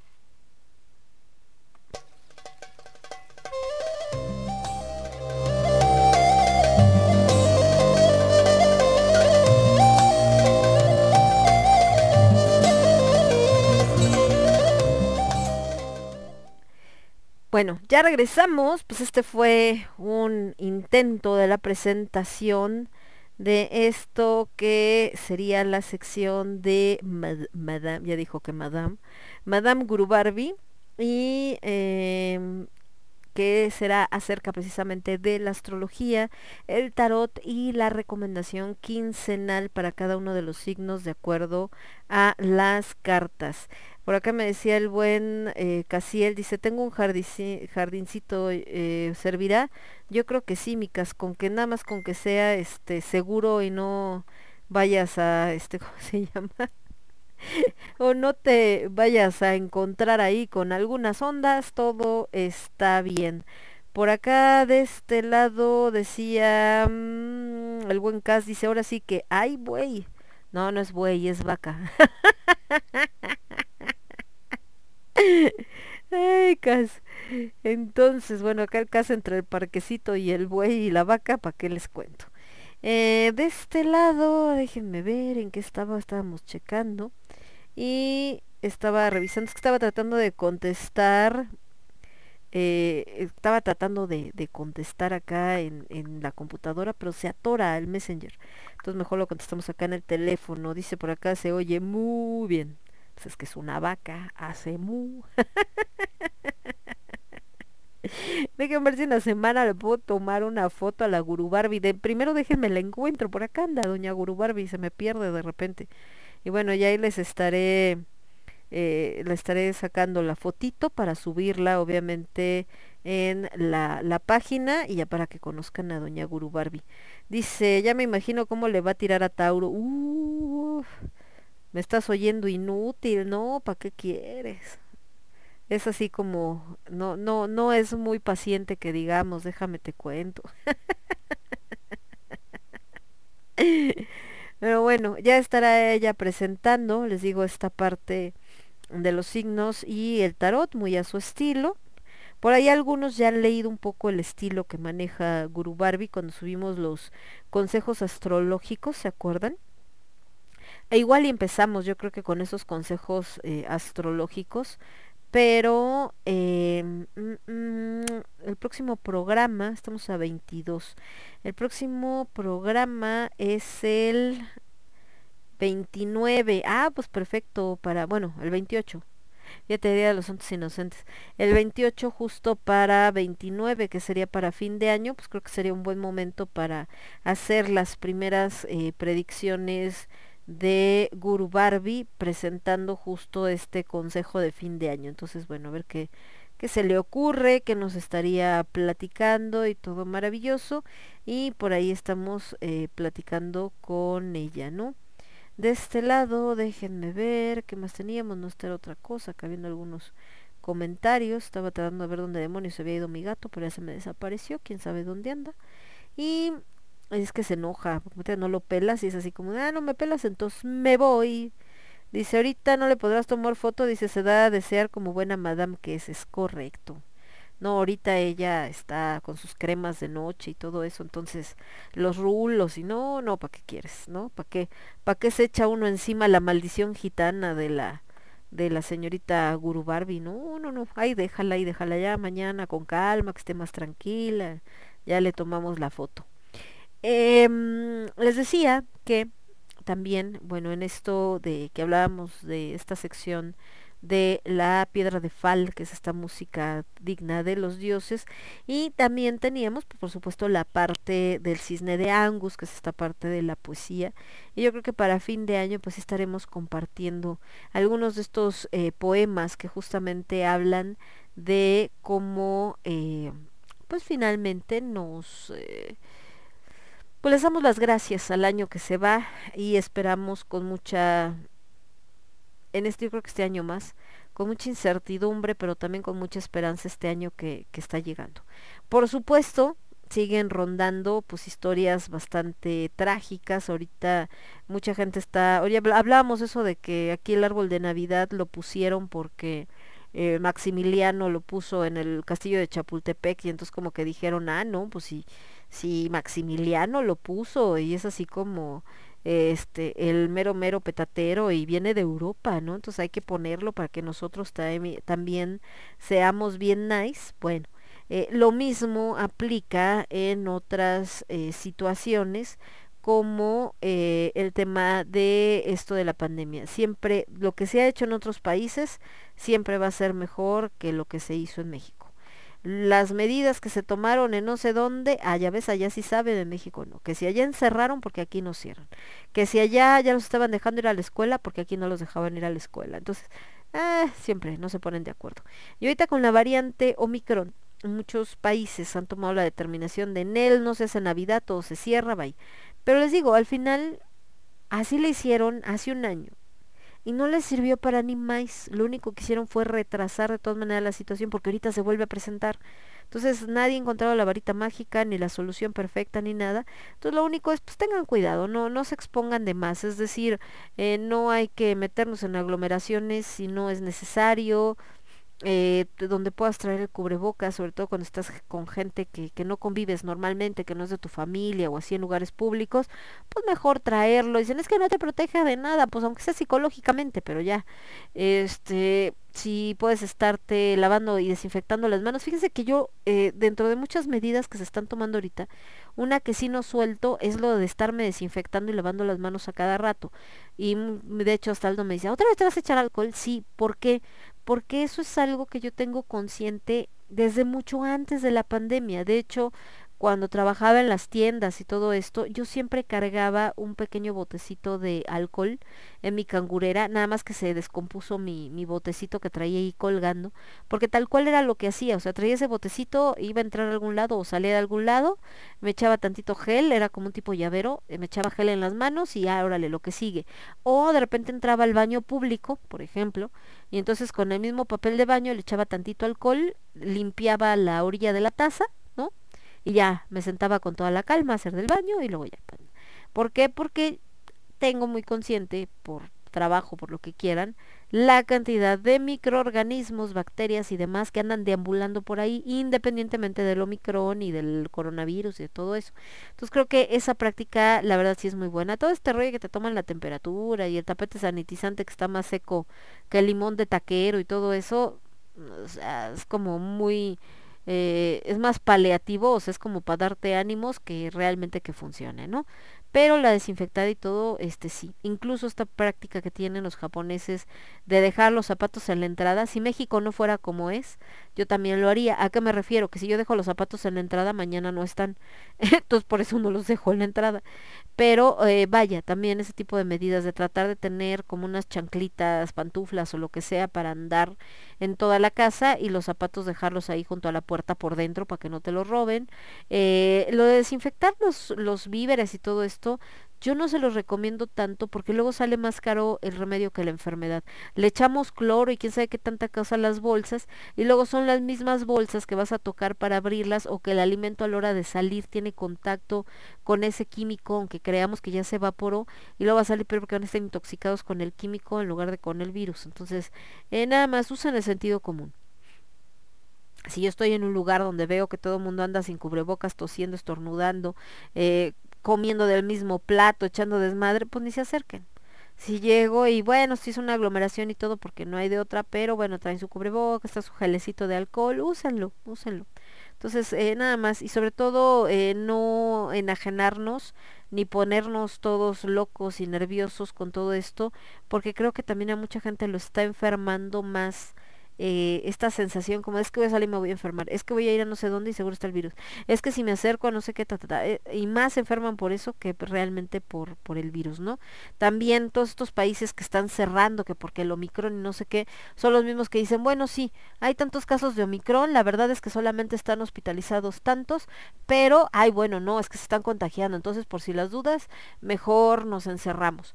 Y luego, bueno, sí, pero y están enfermos, pero pues es que unos la tienen muy leve, ¿no? Pero más vale. Entonces, lo que están provocando también es que muchos países eh, y mucha gente se está, obviamente ya no quieren volver al encierro y, también a toda esta afectación económica de la que todavía vamos a tener eh, consecuencias, por supuesto, y eh, están revelándose. Entonces, están tratando de evitar aglomeraciones y encerrando a la gente y todo, pero cuando hay una manifestación, pues obviamente se juntan todos eh, y no traen cubrebocas, no traen nada y se están ahí empujando unas contra otros y contra las eh, policías este, y contra todo esto. Entonces sale peor el remedio que la enfermedad y estos enfrentamientos los vamos a seguir viendo porque eh, la gente, les digo, independientemente de teorías conspiratorias y todo, se está hartando, la gente ya no aguanta. la parte de la convivencia y esto de la sanidad mental, precisamente con la cercanía de los más queridos, ya no solamente está siendo necesaria, sino prioritario. La gente de verdad ya no puede. Entonces, pues estaremos viendo cómo evoluciona todo este rollo, esperemos que de la mejor manera. Me voy con otra rolita, me voy con Marian MG, esto que se llama My Body Dead, y yo regreso con ustedes en un segundito. Yo soy Lemon, esto es Cornucopia 2.0, y lo escuchas únicamente a través de... Somos ruido, somos estridente. Volvemos. Transmitiendo para todo el universo, Radio Estridente.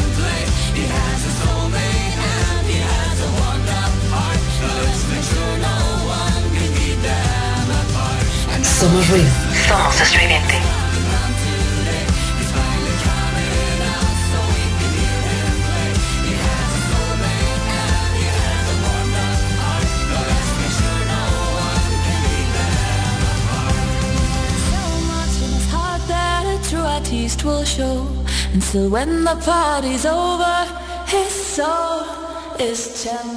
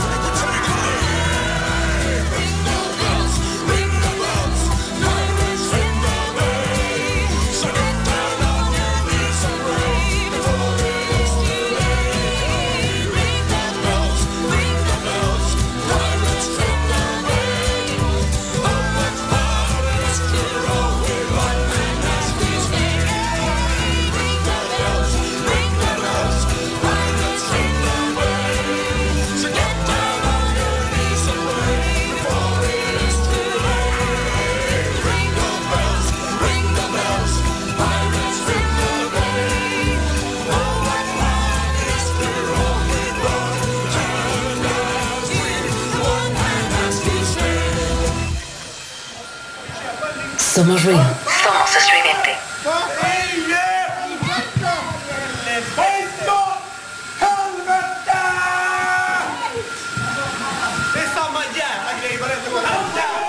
Al más puro estilo de estas festividades del Yule y de Saturnalia, nos hemos alejado un poco acá con la, con la plática y con todo y hemos entrado más con este tema de de Navidad y del árbol de Navidad y de todo esto, pero estábamos dejando fuera, bueno, no estábamos dejando fuera, sino empezamos con eso, cerramos con eso, con esta parte de la festividad tal cual como es, la parte más pagana, la parte más eh, terrenal, la parte más antigua, que es justamente en estos terruños nórdicos, que seguramente así se escuchaban esas fiestas, esta mezcla entre felicidad pero también...